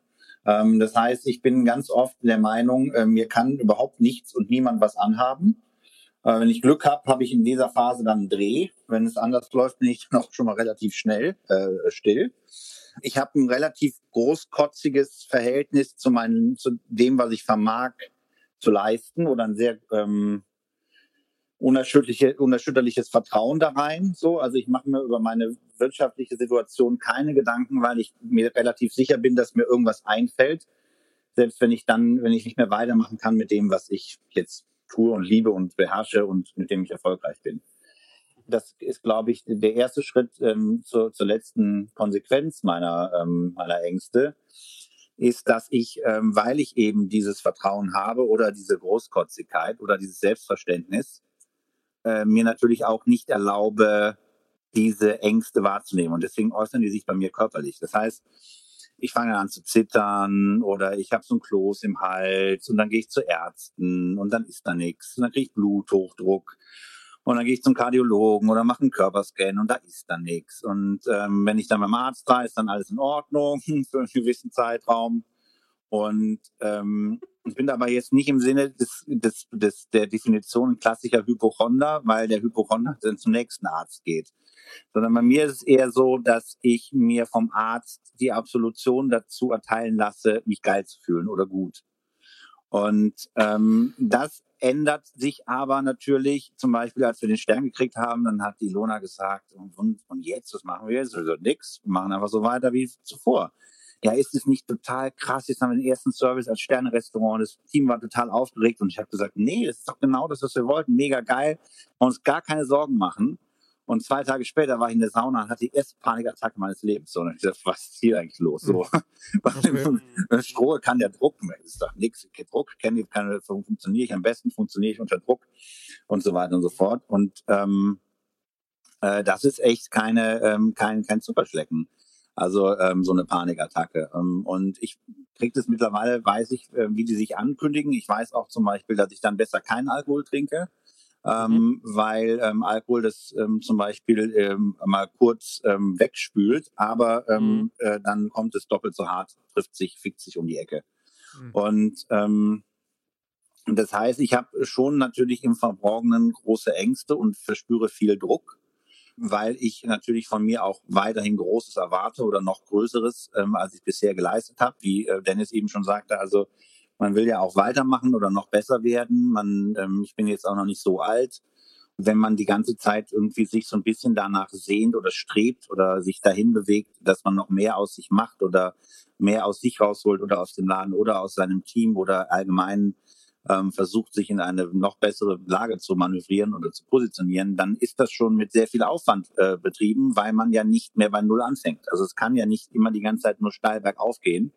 Da spielen Ängste bei mir schon eine große Rolle. Also ich äh, fliege total ungern. Das war früher nicht so. Ich hatte früher auch keine Angst. So. Und ich glaube, dass ich jetzt erst Angst habe, mitunter ähm, äh, eintretend durch die Geburt meiner Tochter. Da gab es dann auf jeden Fall was, was ich verlieren konnte auf einmal. Natürlich auch den Erfolg, so äh, dass du Angst hast, da kommt noch eine Rechnung um die Ecke und dann bist du ge ge gelackmeiert, gefickt. Also mhm. ähm, ich glaube, dass ich schon tief drin einfach große Angst habe, ganz viel zu verlieren. Das äußert sich aber dann halt irgendwie nur in, ich würde fast sagen, manischen Phasen alle sechs bis acht Wochen über für fünf bis sieben Tage. ja. Ich, äh, also, ähm, du hast gerade gesagt, du hast das Gefühl, du bist ja ein Sonderfall. Also, ich kann dir von äh, Nächten erzählen, wo ich mit meiner Ex-Freundin auf der Intensiv, also nicht intensiv, sondern auf der Notfallambulanz gelegen habe und ähm, mal wieder gedacht habe, ich glaube, ich bin ziemlich sicher, ich habe gerade einen Herzinfarkt. Und ähm, dann wird einem so Blut abgenommen und dann wird man wirklich mit schüttelndem Gesicht wieder nach Hause geschickt von diesen genervten Ärzten, die sich denken, oh, wieder so einer. Und dann wirst du so nach Hause. Also das ist, also ich habe das oder auch öfter mal, wenn ich so Bahn fahre oder so und alles wird, wird schnell und ich merke, ich werde so, es, es, es wird so, ähm, ich krieg so, das Herz schlägt, ich habe das Gefühl, oh Gott, wie kriege ich das wieder runterreguliert? Dann fasse ich mir so an meinen Puls und denke so, schlägt mein Herz noch, schlägt mein Herz noch. So, dann versuche ich das so, okay, so schnell schlägt dann versuche ich mich so runter zu, ähm, runterzubringen irgendwie. Das ist, da hatte ich schon Bahnfahrten und so des Horrors und alles Mögliche. Ähm, also ich kann das sehr, sehr gut nachempfinden. Ich finde es auch geil, äh, dass du da, äh, dass du da so äh, drüber quatschst, weil ich finde, es ist so, gerade dieses, ja, man hat halt Druck auch in so einem Job und so und da kann man ja auch mal drüber reden. Das ist absolut auch nicht, ähm, ich, ich finde es voll, voll nice, ähm, von jemand anderem zu hören, ey, mir geht's genau, also ich, der sich selbst als jemanden, ich wusste jetzt auch nicht, dass es der klassische Hypochonder ist, weil ich gehe auch zum Arzt, mache dann meine Bluttests und so. Stenger kann es bezeugen, du weißt, wie oft ich zum Arzt renne und sage, ich habe wieder einen Bluttest. Ja, genau. Und ähm, dann komme ich immer zurück und sage, oh, Leberwerte sind nicht so gut, ey, ich muss weniger fressen, so, ich muss auf jeden Fall ein bisschen drauf achten, weniger, nicht so viel fressen, nicht so viel saufen und so. Dann fahre ich auf Tour, hatten wir eine Podcast-Tour, die ganze Tour über nichts getrunken, komm zurück, mach einen Lebercheck, äh, mach wieder, einen, mach wieder einen Check, ja, werde super, alles, äh, alles klasse. Und dann wieder rein, rein, rein, rein, rein, saufen, fressen, saufen, fressen. Und dann, äh, genau, und dann wirklich, und dann geht es ein Vierteljahr gut. Und dann, ich, dann rauche ich auch wie ein Schlot, da komme ich mir ein Päckchen nach dem anderen, rauch und rauch und fress und sauf. Und dann irgendwann kommt der Moment, dann sagt mein Körper wieder, Junge, halt's Maul, so läuft's nicht, tritt mir wieder die Bremse rein, ich habe das Gefühl, ich habe ein Stechen in der Brust, ich habe das Gefühl, mir geht's, keine Ahnung, mein linker Arm wird taub. So, und dann, ähm, äh, dann die, wieder Vollbremsung und wieder in die andere Richtung. Es ist so anstrengend. Es ist so, ich glaube, es ist eine so eine hypersensible Art, ähm, auf seinen Körper zu hören. Und ich kenne Leute, mit denen habe ich gerade, also vor allem zusammengearbeitet, ähm, äh, ehemalige äh, Kochkollegen von mir, zu denen habe äh, zu denen habe ich, die habe ich angeschaut und gesagt, wie fühlst du dich heute körperlich? Und gesagt, wie immer. Dann habe ich gemeint, wie, wie immer? Und dann hat er gemeint, ja, mhm. wie immer. Habe ich gemeint, hast du manchmal Schmerzen irgendwo? Tut manchmal irgendwas weh? Sagt er, nee, kennt er nicht. Da habe ich gesagt, wie kann das denn sein? Das ja, ist ja, mein ja. Alltag. Krass. Ja, es gibt aber, ich war dann auch mal bei so einem Angsttherapeuten, so, der mir letzten Endes gesagt hat, immer, sie haben gar keine Angst. Äh, sie müssen mal schauen, ähm, dass sie irgendwelche anderen Sachen auflösen. Also sind nicht der, der, der, der, der klassische Angstpatient. Und der hat zu mir gesagt, wissen Sie was? Wenn alles normal läuft und nicht, wenn sie Glück haben, sondern wenn es einfach normal läuft, haben sie noch 50 Jahre vor sich so oder 40. Also, und wenn alles ähm, gut läuft, haben sie vielleicht 45 Jahre vor sich. Und wenn ihr Körper mal zwickt oder ihr Arm mal links oder sie auf nachts auf ihrem äh, mit dem Kopf auf ihrem Arm liegen und der schläft dann ein, dann ist halt so. Und wenn sie ihren Körper, und andere Leute kriegen das gar nicht mit, weil die nicht so sensibilisiert sind darauf. Und sie denken jetzt nicht, ich nenne mal, ich habe so einen Mitarbeiter oder Arbeitnehmer, sage ich, und wie geht's dir? Sagt der, herausragend. Sag ich, wie kannst du dir denn herausragend gehen, Digga? So, und dann sagt er, ja, mir geht's blendend und so weiter und so fort. Ich sage, Ja. wie kann es da jemandem so gehen? Ich sage, Ja. fickt nicht irgendwie dein Fuß, ist nicht irgendwie ein Pochen in der Wade, was irgendwie darauf Ja. hinweist, dass Ja. irgendwas falsch ist, irgendwie ein Stand setzen oder so, dann muss man doch direkt, Ja. so, was ist los mit dir? Und so weiter. Und dann war ich ja, und mir reichen ja die Bluttests nicht. Ich bin ja jetzt seit zwei Jahren privat krankenversichert. Und ich habe so einen Freund, der kam mir mal an und sagt, hör mal, Chris, wie geht's dir? Sagt der blendend, ich war gerade beim Check-up, Digga. Mega, mir geht's gut. Dann hab ich gesagt, boah, ich will dieses Gefühl haben, ich brauche auch Check-up. Und deswegen will ich jetzt privat krankenversichert werden, Steuerberater angerufen. Zack, zack, zack, zack, zack. So, jetzt gehe ich zum äh, Hausarzt, sag, mal, ich bin privatversichert, ich will Check-up machen, ich will mich fühlen wie mein Freund Chris. Dann sagt er, ja, Blut abnehmen, zack, Herz, wupp. Und dann sag ich, wie, das war's? Dann sagt er, ja. Das heißt, wie kann man sich denn da geil fühlen? Ich sage, ich will Ja. ein Check-up. Dann sagt er, was wollen Sie für ein Check-up? Ich sage, Check-up, Check-up, Check-up. Und dann sagt er, ja, was, was, was geht, was geht, was geht? Ich sage, ich brauche alles. Lungenfunktionstest, bum, bum, bum. Dann bin ich zu einem Kardiologen gegangen, der irgendwie Fan von der Aktion Kochen für Helden war. Und der hat gesagt, Herr Stroh, wie cool, dass Sie hier sind. Und ihn habe ich Suppe gekriegt. Irgendwie, bla, bla, so mit Concierge und so ein Scheiß. Von Ihnen habe ich Suppe gekriegt, als ich in der Charité stand und im offenen Herzen operiert habe. Das kann ich für Sie tun. Dann habe ich gesagt, boah, ich habe hier Probleme und so. ne, Und dann sagt er, okay, alles klar, zack, zack, zack, Belastungs-EKG gemacht, Ultraschall. Dann sagt er, wissen Sie was? Wir schicken Sie einfach zum Körperscan. Sag ich, was? Körperscan? Grey's Anatomy? Ja. Hup, hup. Ja, ähm, ja, sind die Ärzte auch alle so heiß und so weiter und die Ärzte natürlich auch und so weiter und so fort. Und dann bin ich dahin in die Charité, bin durch die Röhre gefahren, die wussten schon Bescheid, da kommt der Hypochonder Stroh. Herr Stroh, haben Sie keine Angst und so weiter. Wollen Sie eine sag, auf jeden Fall. Und dann sagten die, ähm, ja, und dann war ich dann in der Röhre drin und ich war so aufgeregt, obwohl ich Beruhigungsmittel hatte, gesagt haben, okay, Sie haben so hohen Blutdruck, ähm, wir können das gar nicht scannen, so, weil Ihre Gefäße, das geht halt einfach nicht. Und dann habe ich gesagt, ja, ich habe einfach nur Angst, krank zu sein oder was falsch zu machen. Und ähm, dann haben wir den Kardiologen angerufen, da hat der Kardiologe mit mir gesprochen, hat gesagt, Herr Spohr, entspannen Sie sich einfach, Sie haben nichts. Wir machen wirklich jetzt einen Scan und rausgefunden haben Sie, ich habe eine Wassereinlagerung im ähm, Kiefer. So und das kann man jetzt einfach aufploppen oder nicht. Es ist halt Wasser, es ist nicht entzündet, es ist keine. Also Sie haben die Dichte gemessen und ansonsten bin ich halt von Stirn bis äh, Kniekehle ist nichts. Das Einzige, was man jetzt noch machen kann, ist ein MRT für den Schädel Ja. Und Ja. Magen- und Darmspiegelung, aber das habe ich schon gemacht. Ja. Und deswegen gibt es nichts. Es Ja. gibt Ja. nichts. Es gibt nichts. Es gibt auch nichts, wo ich sage, boah, dieser Kloß da, der muss aber weg. Den kann man doch bestimmen. Was ist denn da? Warum habe ich denn schon wieder so brennen? Die haben keine Blutwerte in Ordnung. Es gibt, es ist nichts. Sie haben einfach einen an der Klatsche, Herr Spohr. Jawohl. Ey, Mega. Gut zu wissen. das ist genau das, was ich. Ich bin genau an. Ich lebe dein Leben nach. Denn ich saß vor.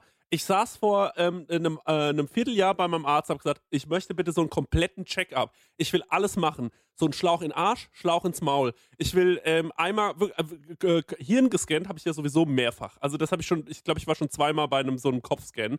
Beides Mal war überhaupt nichts. Ich war mir sicher, dass ich jetzt gleich gesagt bekomme, noch vier, fünf Wochen. Ich habe mein Zimmer zu Hause nicht mehr aufgeräumt, weil ich mir so, es lohnt sich nicht mehr. So, also nur so Dinger. Und ähm, dann war und dann äh, und dann komme ich da hin und dann sage ich, ja, ich hätte gerne einen Komplett-Check-up. Ja, das geht erst ab 35. Ich so, wie, und was mache ich, wenn ich jetzt äh, sterbenskrank bin? Na, das würden wir merken. Ich so, ja, ich merke das schon ganz lange. Ich merke schon seit zehn Jahren, dass das nicht stimmt bei mir. Und dann sagt die so, na, also wenn es seit zehn Jahren gut gelaufen ist, dann wird es jetzt ja wohl auch die drei Jahre, bis sie 35 sind, wird es ja wohl auch noch gut. Und mit der am Diskutieren gewesen, schon tausendmal sagt sie, wir machen jetzt erstmal einen Bluttest, wir machen jetzt erstmal so ein EKG. Liegst du da beim Arzt, die macht ein EKG, sagt sie auch so, ja, war, sie waren ein bisschen aufgeregt, aber ansonsten ist es gut. Das passt alles bei ihnen so. Da kann ich nichts Auffälliges erkennen, so. Also da können wir nichts machen. Dann sage ich, ja, ich, das hätte ich gern, das hätte ich gern. So, es ist wirklich, ich kenne es so gut. Es macht mich wahnsinnig. Es ist einfach brutal. Das Schlimme bei einem Hypochonder ist, du lässt dich auf irgendwas testen, kein Befund, alles gut. Und der Hypochonder sitzt da, Moment, dieser Test hat eine Fehlerquote von 1 zu 1 Million. Und ich bin sicher der 1 Millionste. Ich will noch einen Test haben. Das ist ja das Ja, Schlimme. das mache ich nicht. Das mache ich nicht. Das mache ich nicht. Also ich gehe zu jedem Arzt. Ich habe das ich gehe auch nur einmal hin. Ich hatte dann ähm, die äh, die Magen-Darm-Spiegelung fand ich ziemlich geil, weil ich dann Propofol gekriegt habe. Und das war so ein bisschen wie damals Geil. früher so als Jugendlicher nach dem äh, waren so 14 Pillen Ecstasy-Orange oder so, wo dann das eine Augenlid noch so runterhängt. Weißt du, und das andere.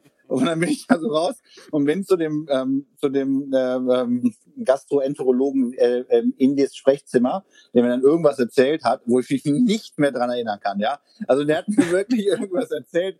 Bin dann nach Hause gekommen, habe mich noch eine Stunde hingelegt, bin dann arbeiten gegangen, war mega gut drauf. Muss ja vorher auch so abführen und so, hast nichts gegessen, nimmst dann, kriegst dann gute Ladung Propofol, bist der glücklichste Mensch der Welt. Und dann komme ich nach der Arbeit nach Hause, liegt hier irgendwie so ein komisches Rezept und irgend so ein Kram und ich denke mir, was ist das? Und dann gehe ich halt runter zu der Apotheke und hol ähm, äh, hol da das Rezept ab und dann geben die mir so Zäpfchen und ich denke so, fuck, will doch irgendwas Schlimmes ist. Das sind Betäubungszäpfchen und so. Ich muss halt irgendwie, die holen mich gleich ab und wenn ich die Zäpfchen, die sind irgendwie ge geplackt und gedingst und dann weiß das Krankenhaus, ich habe das Zäpfchen drin, dann holen die mich und dann schicken die mich irgendwie ins Labor oder so. Naja, und dann rufe ich da an und sagen, die müssen mit dem Herrn Doktor persönlich drüber reden. Dann sage ich, warum das denn? Das ist was Schlimmes. Oh Gott, ich muss mit dem Arzt reden. Okay. Dann fahre ich da hin, dann sagt er, ja, das ist nur zur Vorbeugung, dass sie vielleicht irgendwann in 20 Jahren mal Hämorrhoiden kriegen. Ich sage, ja, das könnt ihr mich am Telefon fragen, Hirn, Kackbratzen oder was. Naja. Ich könnte mal eine Hörerfrage einbauen, einfach, vielleicht wäre das eine gute ja, Überleitung. Und zwar Dr. Walkaholic fragt, wie hat sich die Teilnahme bei Kitchen Impossible auf dein Restaurant ausgewirkt, Max? Ja, also die Teilnahme von Kitchen Impossible hat sich wie folgt. Wir haben äh, bei der ersten Ausstrahlung haben wir geguckt und zwar mit dem Team und Freunden mit 50, 60 Leuten bei einem befreundeten Gastronom in Berlin. Und ausgewirkt hat sich das so, dass die, ähm, während wir guckten, ähm, unsere Telefone heiß liefen von den Leuten, dem Betreiber der Homepage und äh, des E-Mail-Systems, weil alle dachten, wir seien gehackt worden, mhm. weil ähm, alle Server zusammenbrachen, eher ob der großen Nachfrage. Und ähm, so hat sich das ausgewirkt, vor allen Dingen auf eine, eine Art langfristige Reservierung auch nochmal, so ähnlich wie das durch den Stern auch schon kam, dass Leute quasi rechtzeitig reservieren oder viel, äh, viel äh, länger planen, war das durch Kitchen Impossible auch nochmal so. Ja.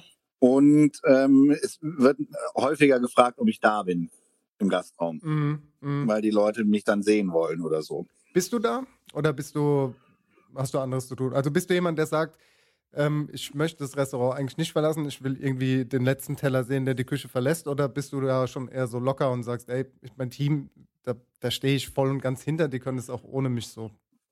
Ja, sowohl als auch. Das ist immer so mhm. die Frage, ähm, äh, wie viel Zeit da ist. Und natürlich hat das Restaurant oberste Priorität, aber es gibt halt dann auch mal ein paar Wochen im Jahr, wo ich dann entweder sowas mache wie Kitchen Impossible. Ich bin auch schon mal im Urlaub ähm, also das mache ich einfach und das brauche ich auch, ähm, weil ja. das, der Rest sonst auch nicht funktioniert.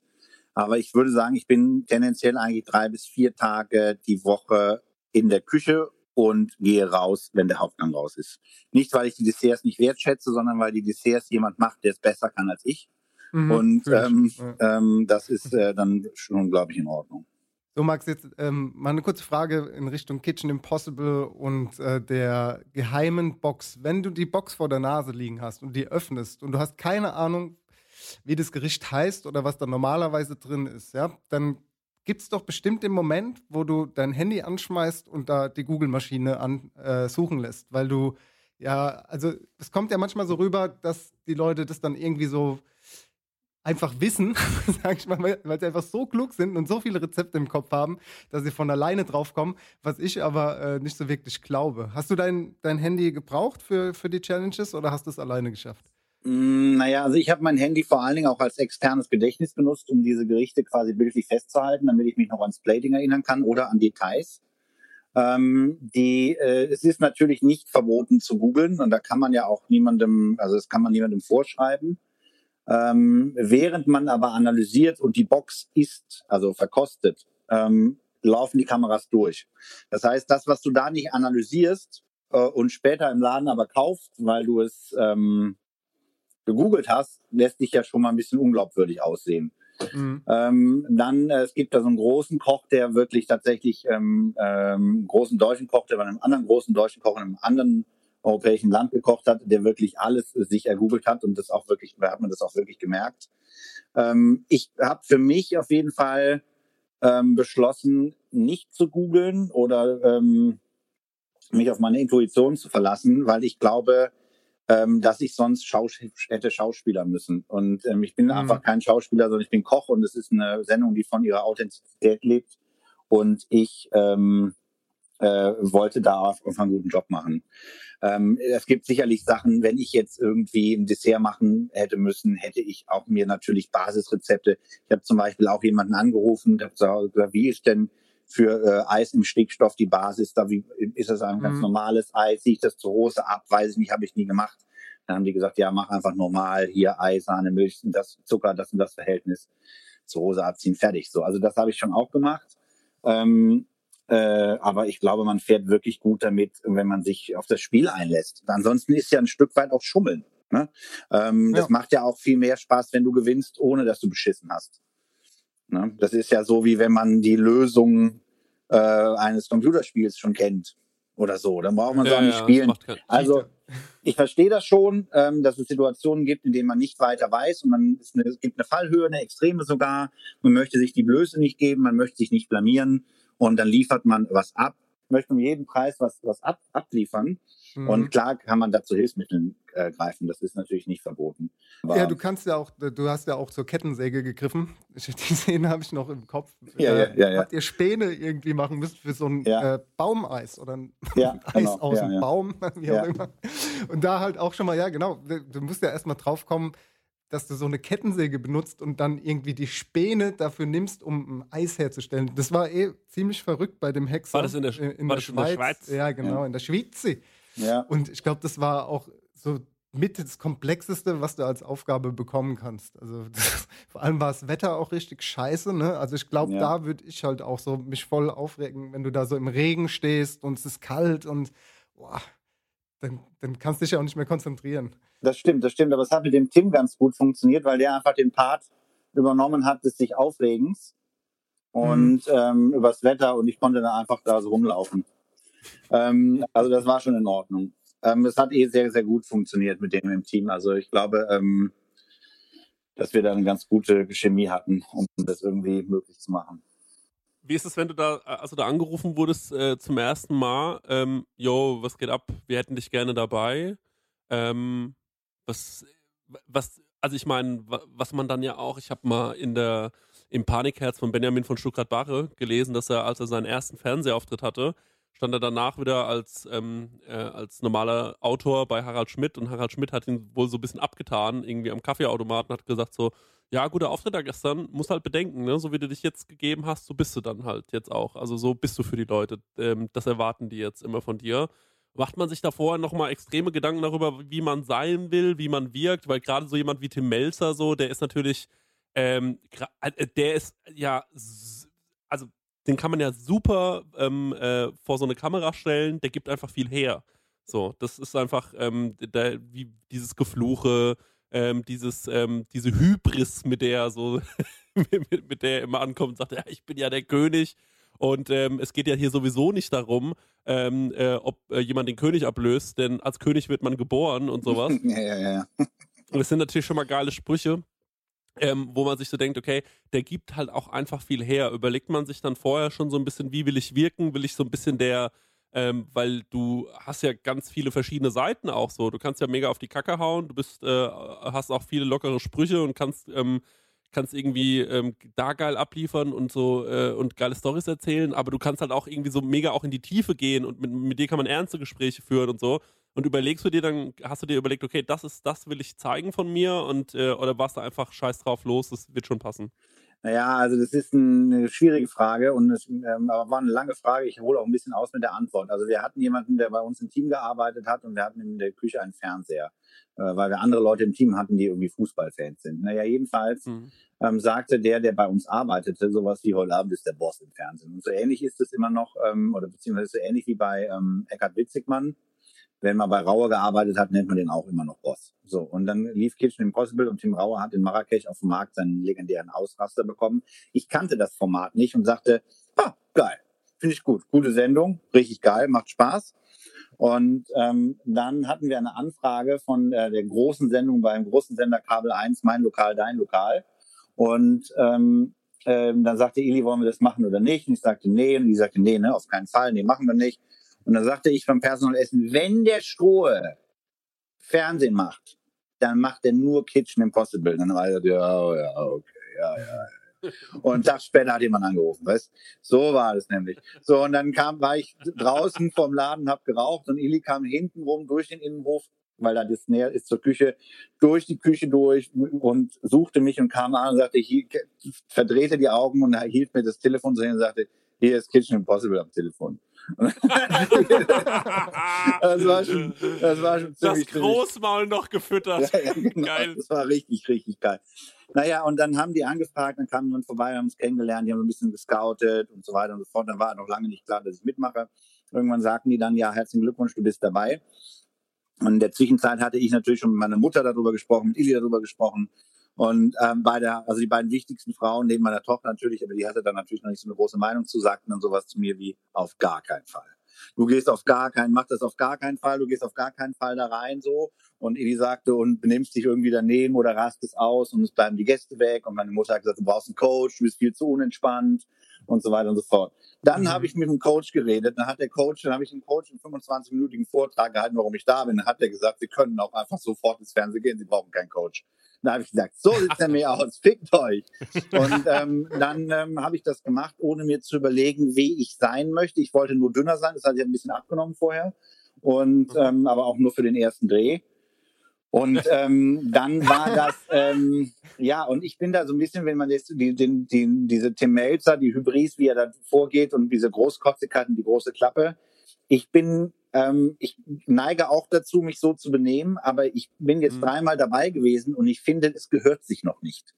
Ich finde, ich bin der. Neue und wenn ich das Mhm. achtmal gemacht habe oder wenn, weiß ich nicht wie oft, bis ich das so Mhm. oft gemacht habe, dass ich mich so fühle, als sei ich irgendwo angekommen oder als sei ich Teil des Ganzen und man würde mir das nachsehen, wenn ich mich so verhielte wie der Boss oder der Vater dieser Ja. Sendung, dann würde ich das dem gleich tun oder vielleicht würde mir auch irgendwas rausrutschen oder ich würde mich dazu inspiriert fühlen, viel mehr noch von mir preiszugeben oder meine Wut oder meine Emotionen auch ganz anders wahrzunehmen und sie dann auch ausleben zu können. Aber bisher bin ich der kleine junge Neue und ich, das ist, weißt du, so wie du eben sagtest mit dem Kerl, ähm, der, also es war off the record, der Kerl, der jetzt bei dir um die Ecke läuft und ähm, den ganzen Ja, Tag ja. neue, äh, neue Frauen klärt. Ähm, äh, wenn man irgendwo hinkommt und man ist schon scheiße drauf oder benimmt sich schon am ersten Tag, zeigt schon so viel.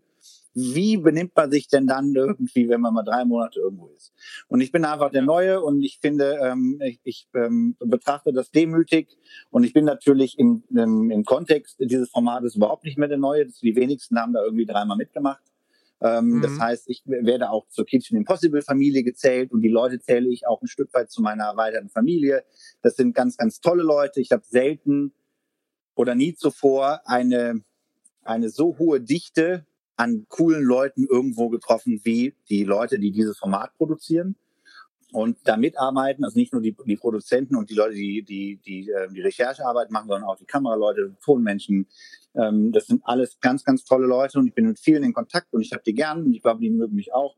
Und das ist eine ganz tolle Bereicherung für mein Leben. Ich bin sehr froh, dass ich das gemacht habe, aber vorgenommen, wie ich sein möchte, habe ich mir nicht. Ich konnte mir aber auch nicht, ich konnte mich auch nicht mehr daran erinnern, wie ich war im Nachhinein. Ja, also gerade der erste Dreh in England, der hat mich so, also ich habe die Leute dort in England so gehasst, ich fand die so blöd. Das darf man eigentlich gar keinem erzählen. Das waren ja so Hippies, aber irgendwie haben die Geld von Karlsberg gekriegt, also waren es auch irgendwie keine Hippies, finde ich. Und die waren irgendwie sau zugedröhnt und dann haben die die ganze Bob Marley gehört und gekifft und so. Es war so viel Klischee und so. Und der Typ, der Originalkoch mit seiner Brille, der ist mir einfach so auf den Zeiger gegangen. Der war so hochnäsig so. Und ich hatte halt fucking Doc Martens an, also von einer anderen Firma. Also Doc Martens, die zehnmal so viel kosten, aber ich hatte halt Lederschuhe an für draußen rumzulaufen. Der hat die ganze Zeit über meine Schuhe geredet, Mhm. über meine Barberjacke. Und ich war halt in der Meinung, mein Barber ist ja was für Outdoor. Zumindest lebt der britische Landedel das ja vor. Ich bin hier in Großbritannien, also fick dich, Alter. So, weißt du? Und wir waren in der Nähe von Bristol. Und statt dass da irgendwie mal Portishead oder Massive Attack lief, lief halt die ganze Zeit fucking Bob Marley, nur weil alle irgendwie Dreadlocks hatten. Naja, und das war ein sehr, sehr harter Dreh einfach für mich, weil ich mich auch dran gewöhnen musste, ähm, dass man die ganze Zeit vertont ist. Also kannst du nicht auf Toilette gehen und sowas sagen die, die sollen sich alle mal ficken. Dann kommst du nicht von Toilette und sagen, hey, wir ficken uns alle, weißt du, so nach dem Motto. ähm, ähm, und das wäre halt, glaube ich, ich bin also, das ist auch so ein bisschen, ähm, man verausgabt sich da auch schon. Ne? Man holt alles aus sich raus, man ist eine ständiger Beobachtung, man will performen, man will nicht versagen. Man ähm, muss auch noch kochen dazu und so weiter und so fort. Man ist irgendwie in einer fremden Umgebung. Ähm, und äh, ich bin, ich nach Hause gekommen bin, habe ich zu Ili gesagt, ich mache das nie wieder. Habe mich ins Bett gelegt und habe 16 Stunden gepennt. Ich stelle mir das so ein bisschen vor wie so Probearbeiten in einem Laden, wo man denkt, bin ich vielleicht nicht gut genug für. Ja, genau, ja, genau. Nur, dass im Endeffekt vielleicht noch zwei Millionen Leute dich beim Scheitern beobachten. Und, ähm, Äh, Peanuts. ja, und dann hatte ich ähm, vor dem zweiten Dreh in der ersten Staffel, in der ich dabei war, ich glaube, das war die vierte Staffel, ähm, Das war dann Aserbaidschan, richtig Muffensausen. Und das Mhm. war wirklich geil. Das war einfach nur geil. Ich habe dann auch irgendwie verstanden im Nachhinein, als wir das Finale geguckt hatten, also das Finale gedreht hatten, wo man dann mit Tim gemeinsam die, die Items guckt, ähm, äh, habe ich auch kapiert, dass natürlich irgendwie England, obwohl es zuerst gedreht wurde, als zweites gesetzt wurde, weil es in der Dramaturgie natürlich viel sinnvoller ist, den Strohe ähm, am Nerven, am Rand des Nervenzusammenbruchs zu sehen, als wenn er halt irgendwie äh, gut gelaunt durch Aserbaidschan hüpft. Und die ähm, und ich habe auch verstanden, dass der Unterschied ist, dass die ja Fernsehen machen. Die wollen gutes Fernsehen machen, die wollen Produkte abliefern. Weil wie, die mit dem, wie, mit, wie, wie der Weg dahin ist eigentlich, naja, nicht egal, aber ähm, äh, das ist halt wichtig. So, und klar, ähm, ich bin mit der Dame damals, die mich in England äh, begleitet hat, schon von Berlin hingeflogen. Wir haben uns unterhalten. Ich war irgendwie viel geredet, weil ich immer viel rede, wenn ich unsicher bin. Und die hat auch viel geredet, weil sie einfach klug ist und nicht unsicher war. Und alles, was ich dir auf dem Flug vorher erzählt habe, hat die vor der Kamera gegen mich verwendet. Das war die Stimme aus dem Off. Die hat gesagt, du hast mir doch das und das erzählt. Und ich so, was für eine blöde Kuh. Ja, ich, äh, Ah, und so weiter und so fort. So nämlich. Freunde. Ja, ja. Naja, also wir sind jetzt mittlerweile sind gut befreundet und ich freue mich immer, wenn sie mit zum Dreh kommt, weil sie einfach gutes Fernsehen macht und kluge Fragen stellt und wir mögen uns sehr gern. Wir essen viel Käse gemeinsam. Also ich glaube auch insgesamt bei diesen ganzen Kochformaten, ähm, ich glaube, da wird viel Wert drauf gelegt, weil Köche sind ja in erster Linie auch, ich sag mal, ehrliche Leute, ne? Ja. Ähm, wollen sich ungern verstellen, die wollen, dass alles korrekt läuft und so. Ich glaube, das ist eine andere Nummer als bei vergleichbaren Sendungen, wo auch um, wo es um Challenge geht, Wettbewerb, Casting und so weiter. Ähm, ich kann mir vorstellen, dass ich habe das schon aus anderen Bereichen gehört, wie keine Ahnung, mein Lokal, dein Lokal oder meine Lieblingssendung äh, vier, ähm, vier Hochzeiten und eine Traumreise. Ähm, das ist wirklich so, dass die Leute da also, ich sag mal, da, da, kommt jemand mit einer Kamera hin und da wird draufgehalten, aber es wird nichts gemauschelt auf eine Art. Ne? Klar, so auch im Kitchen Impossible, das wird zeitlich alles ein bisschen gestaucht, wie es halt immer so ist bei jeder Show. Aber ich glaube, es wird ein riesen Augenmerk drauf ge gelegt, dass alles trotzdem ehrlich ist auf eine Art. Ja, absolut, ja. Ja. Natürlich, Und ja. auch eine Sache kann ich noch dazu sagen, und zwar, ähm, weil du gesagt hast, du bist so ein bisschen the, the new kid bei ähm, Kitchen Impossible. Bei Germany's Next Top Model, da war ja der Bruce Darnell eine Zeit lang dabei. ja, ja, ja. Und er hat irgendwann mal so an Popularität gewonnen und so gestrahlt, dass da die Heidi Klum so ein bisschen untergegangen ist. Und der war in der nächsten Staffel dann nicht mehr dabei. Und ab diesem Moment stand auch Germany's Next Top Model bei Heidi Klum drunter. Das war das allererste Mal, weil der, der war einfach Ah, so ja. beliebt. Ich meine, das ist ja auch ein Sympathieträger, aber der hat halt so, der war halt so shiny, dass der, ähm, da, dass der so ein bisschen die Heidi Klum an, in, an die Wand gespielt hat auf eine Art. Und ich glaube, daher äh, kann ich das absolut nachvollziehen, auch dass äh, du, Max, da so ein bisschen sagst, okay, du bist der Neue im Team, ähm, du bist äh, akzeptiert, du machst das mit, aber ähm, du ähm, am Anfang erstmal ein bisschen Piano machen auf eine Art, ne? Ja, ja, ja, absolut. Genau. Ja, aber ich glaube auch einfach, dass der Max da halt auch sehr dankbar ist und das zu schätzen weiß. Weißt du, das ist halt loyal einfach. Das ist halt, glaube ich, das Wichtige und äh, diese Demut davor zu haben. Und ähm, wenn da eine Freundschaft äh, draus entstanden ist, ist das ja auch noch viel, viel mehr wert am Ende. Also das Tag. muss man auch sagen, also ähm, was ich so wahrnehme als Zuschauer einfach nur, ist, dass äh, Tim Melzer, äh, der natürlich immer gerne sich über alles Mögliche lustig macht und so, ähm, äh, das ähm, wirkt schon nach, wenn dann der, wenn der so drei, vier Mal über jemanden sagt, ja, den, den habe ich richtig gern, den schätze ich sehr. Und ähm, dann ähm, guckt man sich den auch ein paar Mal an, sagt so, okay, dann gucke ich mir den noch auch nochmal genauer an und ähm, dann findet man auch mehr Sachen an dem noch, die man äh, irgendwie mag und irgendwie cool findet. Und ähm, ich habe das auch so beobachtet, weil ich mir auch dachte, ja klar, jeder Koch muss ja auch so ein bisschen, das ist ja auch immer so ein bisschen, der Küchenchef ist ja natürlich auch immer so ein bisschen der Boss und natürlich ist man da auch manchmal so ein bisschen, neigt man zur Überheblichkeit und so. Das ist auch gar nicht, ähm, äh, ähm, äh, ich meine es auch gar nicht negativ Nee, nee, nee, nee. behaftet Ja. ähm, sondern das gehört ja dazu. So, das ist wie der äh, Kapitän von der Fußballmannschaft. So, ähm, äh, da, da muss auch ein gewisses Ego da sein. Aber dass du dann trotzdem halt auch weißt, okay, gut, ich ähm, setze mich jetzt aber auch hier neben denjenigen, der dieses Format irgendwie großgezogen hat. Und jetzt muss ich nicht der Überhebliche sein, sondern äh, meine Rolle hier ist jetzt irgendwie der junge, ähm, äh, ähm, der junge Typ, der nicht die ganze Zeit rumbrüllen muss. Das könntest du auch abliefern, aber ist jetzt gerade einfach nicht gefragt. Das finde ich schon ziemlich schlau und ähm, Finde ich äh, auch sehr, sehr cool. Wir haben tatsächlich noch mehr Fragen. Äh, ich nehme mal den, äh, den Peter Smeets mit rein. Der Real Pete Smeet fragt, äh, wo kann man in Berlin geile Lebensmittel kaufen? Ja, also Ja. in Berlin geile Lebensmittel kann man kaufen. Auf jeden Fall in, also von denen ich, also da gibt es bestimmt noch mehr Sachen. Ähm, aber es gibt äh, gute Lebensmittel in der Markthalle 7 in Kreuzberg, in der Markthalle 9. Ähm, es gibt äh, in der Markthalle 9 jetzt einen ganz äh, tollen neuen äh, Fischlieferanten. Fischclub heißen die. Die äh, ähm, machen auf kurzem Wege, holen die Sachen aus Frankreich. Da gibt es einen unheimlich guten äh, Metzger, Kumpel und Keule. Es gibt einen unheimlich guten Käseladen Alte Milch. Ähm, ansonsten gibt es natürlich das frische Paradies äh, Lindenberg hier in Berlin, sowohl in, in Charlottenburg als auch in äh, Friedrichshain. Das ist auch sehr, sehr gut.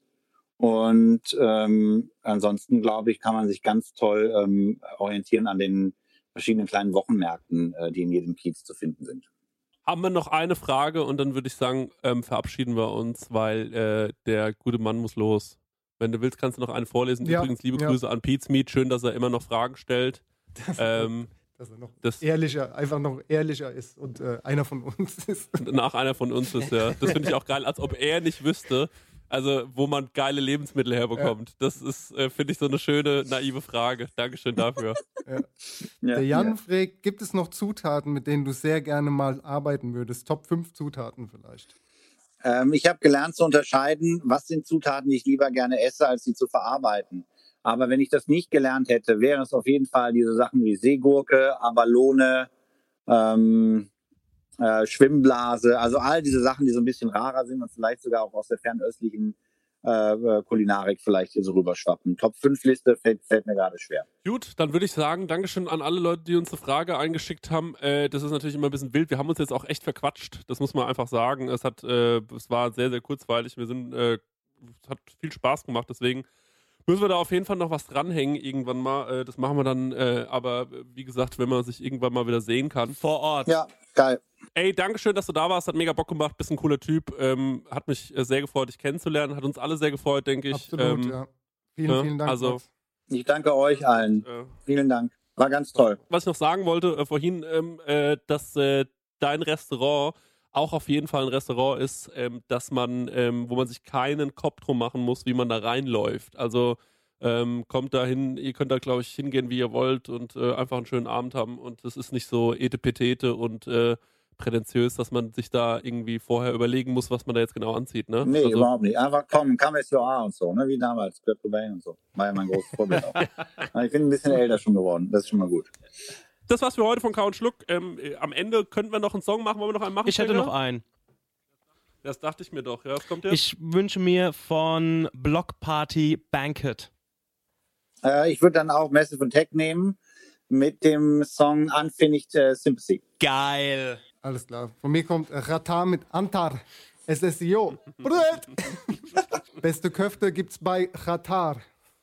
Okay, gut, das haben wir auch noch geklärt. Stark. Dann äh, danke, macht's gut, bis zum nächsten Mal. Äh, danke an Max. Haut äh, rein. peace out, Alles. Gute, Dankeschön. Ciao. Tschüss. Tschüss. Alles Gute. Ciao.